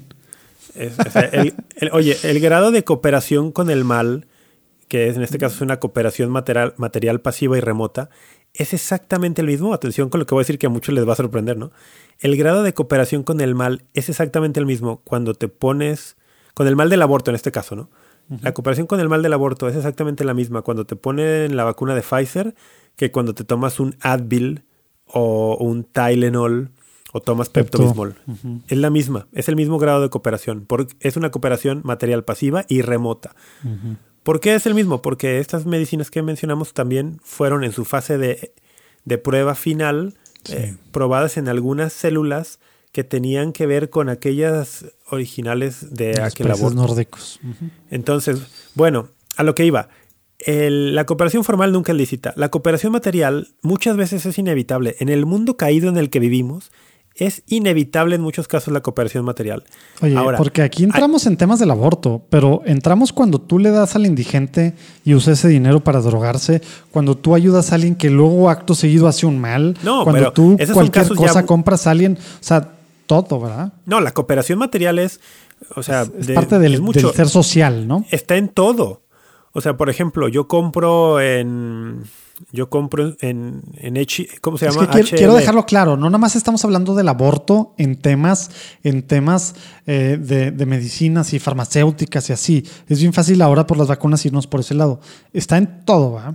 Sí, o sea, yo por ejemplo, yo voy y compro en un, supermercado, ese supermercado le paga un sueldo a su empleado y su empleado usa su sueldo para comprar drogas. O para comprar una pistola que va a matar a alguien. ¿Hay una cooperación material allí con el mal? Sí, sí, pero es remota. Y tú no y lo importante de la cooperación material es que tú no tenías la intención, ¿ah? esa es la clave de la cooperación material. Exacto. Tú no tenías la intención de cooperar con aquello. Muchas veces ni siquiera sabes todo lo que hay detrás. En un mundo como el nuestro, tan, donde hay tanta industria, tan globalizado, donde hay cadenas de producción diseminadas por todo el mundo, el, muchas veces es imposible saber todas las ramificaciones de, una decisión de compra de un producto. Y, por eso, cuando te pregunté al principio, es siempre pecado grave o en qué caso sí es algo eh, grave el votar por alguien que está a favor del aborto y en qué caso no, es esto que acabas de decir. Es, es, grave cuando hay cooperación formal, es decir, cuando tengo la intención de favorecer esa causa que es inmoral. ¿Y, y esto es un invento? Cuando el can... ¿Desde hace cuánto? No, no, esto tiene siglos en la Iglesia Católica. Tiene siglos, la teología moral católica, pues, eh, tiene los principios, tienen siglos. Además, no, no, los inventó la Iglesia, están fundamentados en la ley moral natural. y luego ya fueron formulados por, pues han sido formulados por algunos doctores de la iglesia, algunos. Y, vemos ejemplos, ¿no? Desde los evangelios, San, Juan el Bautista, ¿verdad? Y luego también San Pablo, y así, después ya en las cartas, etcétera, ¿verdad? Pero bueno. Entonces, para, para aterrizarlo al tema de las elecciones, nunca es lícito votar con la intención de ayudar a una postura o una propuesta inmoral de un candidato. Cualquiera que ésta sea. Si es una propuesta inmoral y yo voto por apoyar esa propuesta inmoral, eso no es lícito. Eso me hizo cómplice con el mal de una forma que me hace culpable. ¿Ok? Pero luego va a haber candidatos que así como tengan algunas posturas inmorales, también tengan algunas posturas o propuestas buenas. y, esto suele ser la, la realidad de todos los candidatos. O sea, no así existe como un, pali- un partido político que, que esté a favor 100% de la de doctrina social. todo, de la no, no. Y, y entonces esto suele ser la realidad de todos los candidatos. Mezclado con alguna propuesta mala o inmoral o, no óptima, pues van a tener por ahí de alguno alguna que otra buena o alguna que otra, pues mm, por lo menos regular. y todos los candidatos son así. Entonces tú tienes que elegir. Tú tienes que elegir. Entonces, ¿qué- ¿En base a primero, qué? Entonces, primero saber, nunca puedo apoyar una propuesta inmoral con la intención de que esa propuesta avance. Eso ya me hace mi cómplice con el mal, de una forma culpable. Luego, puedo a veces, ¿m? la cooperación material se puede dar cuando yo no tengo la intención de apoyar la causa de ese candidato o esa causa inmoral, pero este candidato tiene algunas causas que me parecen importantes, y muy importantes. Entonces, ¿cuándo es lícita una cooperación así o un voto así? Cuando existen razones proporcionadas. Mm, Eso es lo que dice Híjole. Ratzinger, ¿verdad? En su nota. Cuando hay razones proporcionadas, yo podría votar por un candidato, por regresar al ejemplo del aborto, que apoye la plataforma, una plataforma que expanda el aborto tal, o lo despenalice, pero no por eso, o sea, yo estoy en contra de eso. Oye, pero ¿por qué si lo, por qué sí lo apoyarías? Porque tiene otras políticas que me parecen buenas. Incluso, fíjate cómo se complica todo. Creo que tiene políticas que podrían ayudar incluso en el mediano y largo plazo a tener una incidencia social que reduzca el número de abortos. o sea, por ejemplo, un candidato que te diga, mira, yo voy a dar, yo propongo un, un cheque para toda mujer embarazada para que tenga cuidados médicos y que tenga atención médica para ella y para su bebé los primeros dos años de vida y tal y tal y tal. Y dices, oye, cuando estudias las causas de aborto muchas veces encuentras que la razón económica es muy importante. Entonces dices, oye, una política así en el mediano o largo plazo a lo mejor va a reducir el número de abortos. Pero resulta que este mismo candidato en su plataforma, pues también te dice que él mm, está de acuerdo con el tema del aborto o que no le importa y que no quiere cambiar las legislaciones para revertirlo. Tómala. Hay razones proporcionadas. Bueno, es que para ver si hay razones proporcionadas para votar por él, por el bien que tú crees que puede hacer por esta otra política, tienes que evaluar muchas otras cosas. Ahí es donde Tienes que entra evaluar- el tema del principio. Ahí entra la Una- la iglesia no te va a decir, ni una plataforma va a ponderar eso, tu situación particular de tu candidato o candidatos que tienes de- justo ahí, ¿verdad? de tu En ciudad, de tu estado, en de tu particular, país. en tu toda situación, todo Sí. sí. No hay forma. Exacto. El tema de tu ciudad, de tu estado, de tu país, pues no, todo lo conoces tú, ¿no? Y además eh, es con- contrastar las propuestas de este candidato contra las de otros, contra la plataforma de su partido, contra la historia, contra lo que dice versus lo que ha hecho. Son mil temas, son mil temas. Y es tan complejo que la iglesia misma por... No te puede decir por este, o sea, o más bien, el, por eso no es bueno decir por este, porque el que te diga eso te está dando su juicio personal y está pensando por ti, y esta persona no está en tu circunstancia, no está en, en lo concreto de tu vida, y te está robando la posibilidad de que tú, con una conciencia bien formada, disiernas y actúes según te mueve Dios y el Espíritu Santo para una situación concreta. Te están robando esa, esa posibilidad de ser canal, vía, instrumento de Dios para incidir en el bien común. Eso es lo grave de todo esto, ¿no? Cuando te dicen por quién votar.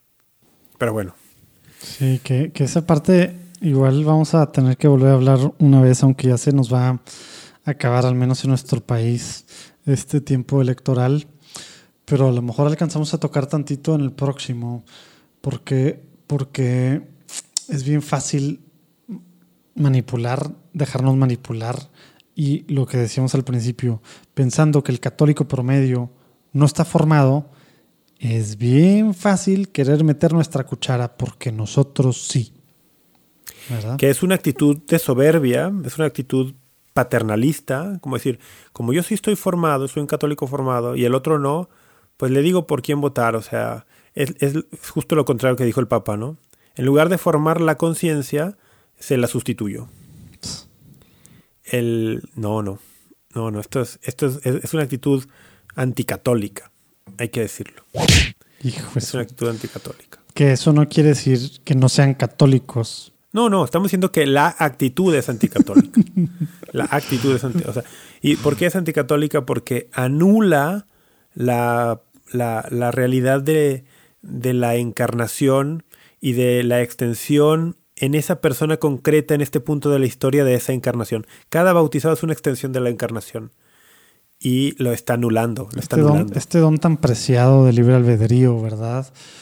Y pues ya quedó, valió cacahuate, básicamente, con esta parte. Bueno. Y la formación de conciencia, acuérdense, no es barra no saber. Y tú que estás escuchando esto y la gente a tu alrededor, pues a lo mejor puede eh, ondear la bandera de la ignorancia invencible. Pero híjole, no sé qué tanto, qué tanto valga, ¿no? Entonces, No, no, no vale. no, no, no caigamos, no caigamos. Solo Dios sabe, pero no, no creo que valga. Sí, no, o sea, el tema de es que fulanito es un católico muy importante y él dice esto, bueno, lo siento, pero si lo que él dice no está conforme a los principios del magisterio de la iglesia, por más seguidores que tenga y por más guapo que esté y por más películas que haya hecho, ¿Por qué? ¿Cómo? él- no. ¿De quién Si no, estás hablando? si no es de acuerdo al magisterio de la iglesia lo que te está diciendo, no te puedes escudar en que fulanito te, te, te propuso tal candidato o tal plataforma. No, así no funciona. Bueno, pues ahí está muy claro. Bueno, No es un tema, no son dos temas, no son tres temas. El compendio de la Son doctrina cosas. social de la iglesia es una cosota así. ya, oye, ¿este será el episodio más largo que hemos hecho? Fácil. ¿Dos horas? Fácil. ¿Tú crees? Bueno, un poquito menos de dos horas. Fácil. Quizá, quizá no, eh, no, De pronto pienso que al inicio por ahí hubo alguno de más de dos horas. Vamos, a, vamos a checar. Pero bueno, el- así llegamos al final, ¿no? Yo creo que con eso cerramos. ¿Quieres tú cerrar con algo, decir algo? Nada más quiero preguntarles. ¿Quedó claro entonces por quién van a votar? Hagan la tarea, formen su conciencia, es tarea de toda la vida, ya nos quedó muy claro. Y tú, solo tú, en tu situación particular, con tu llamado particular, en tu trinchera particular, con tu candidato particular, vas a poder discernir por quién votar. No dejes que nadie te diga por quién. Que nadie te diga por quién votar. Recordar dignidad humana, bien común. Nunca aprobar con, la, con nuestras intenciones nada inmoral. Pero saber, siendo muy realistas, que aunque yo no tenga la intención de apoyar algo inmoral, a veces en la cooperación material es inevitable y puede ser lícita cuando hay razones proporcionadas. Eh, miras al bien común, precisamente. Pues bueno, esperemos que les haya ayudado esto. No es tema de un podcast. Esto no se agota con un, escríbenos si se confundieron más. esto no se agota con un podcast. La formación es un tema de toda la vida. Nosotros mismos seguimos en formación. Estamos abiertos a la retroalimentación, estamos abiertos al diálogo. Si ustedes que nos escuchan tienen un podcast donde toquen algún tema convergente con lo que hemos tratado aquí y nos quieren invitar para dialogar, para discutir, estamos súper abiertos que nos inviten. ¿En quién estás pensando, güey? No, no, no, en general. Y también si nos quieren invitar a, a dar conferencias, dar temas como esta que estaremos dando con la Pastoral Universitaria de Durango, pues también pueden contactarnos. Aquí abajo están los medios de contacto en las notas del programa. Y apúntense al. Happy Hour. Apúntense al Happy Hour Apúntense. mayo 13 del 2021. Mayo 13, Día de Nuestra Señora de Fátima. Bueno, mi querido Urquidi, muchas gracias. Qué gustazo verte, aunque sea por, la, por medio de la tecnología virtual. Y que Dios te bendiga. Que la Virgen María te acompañe. Nos escuchamos Aprovechar la última semana de Pascua. en 15 días. Dios bendiga.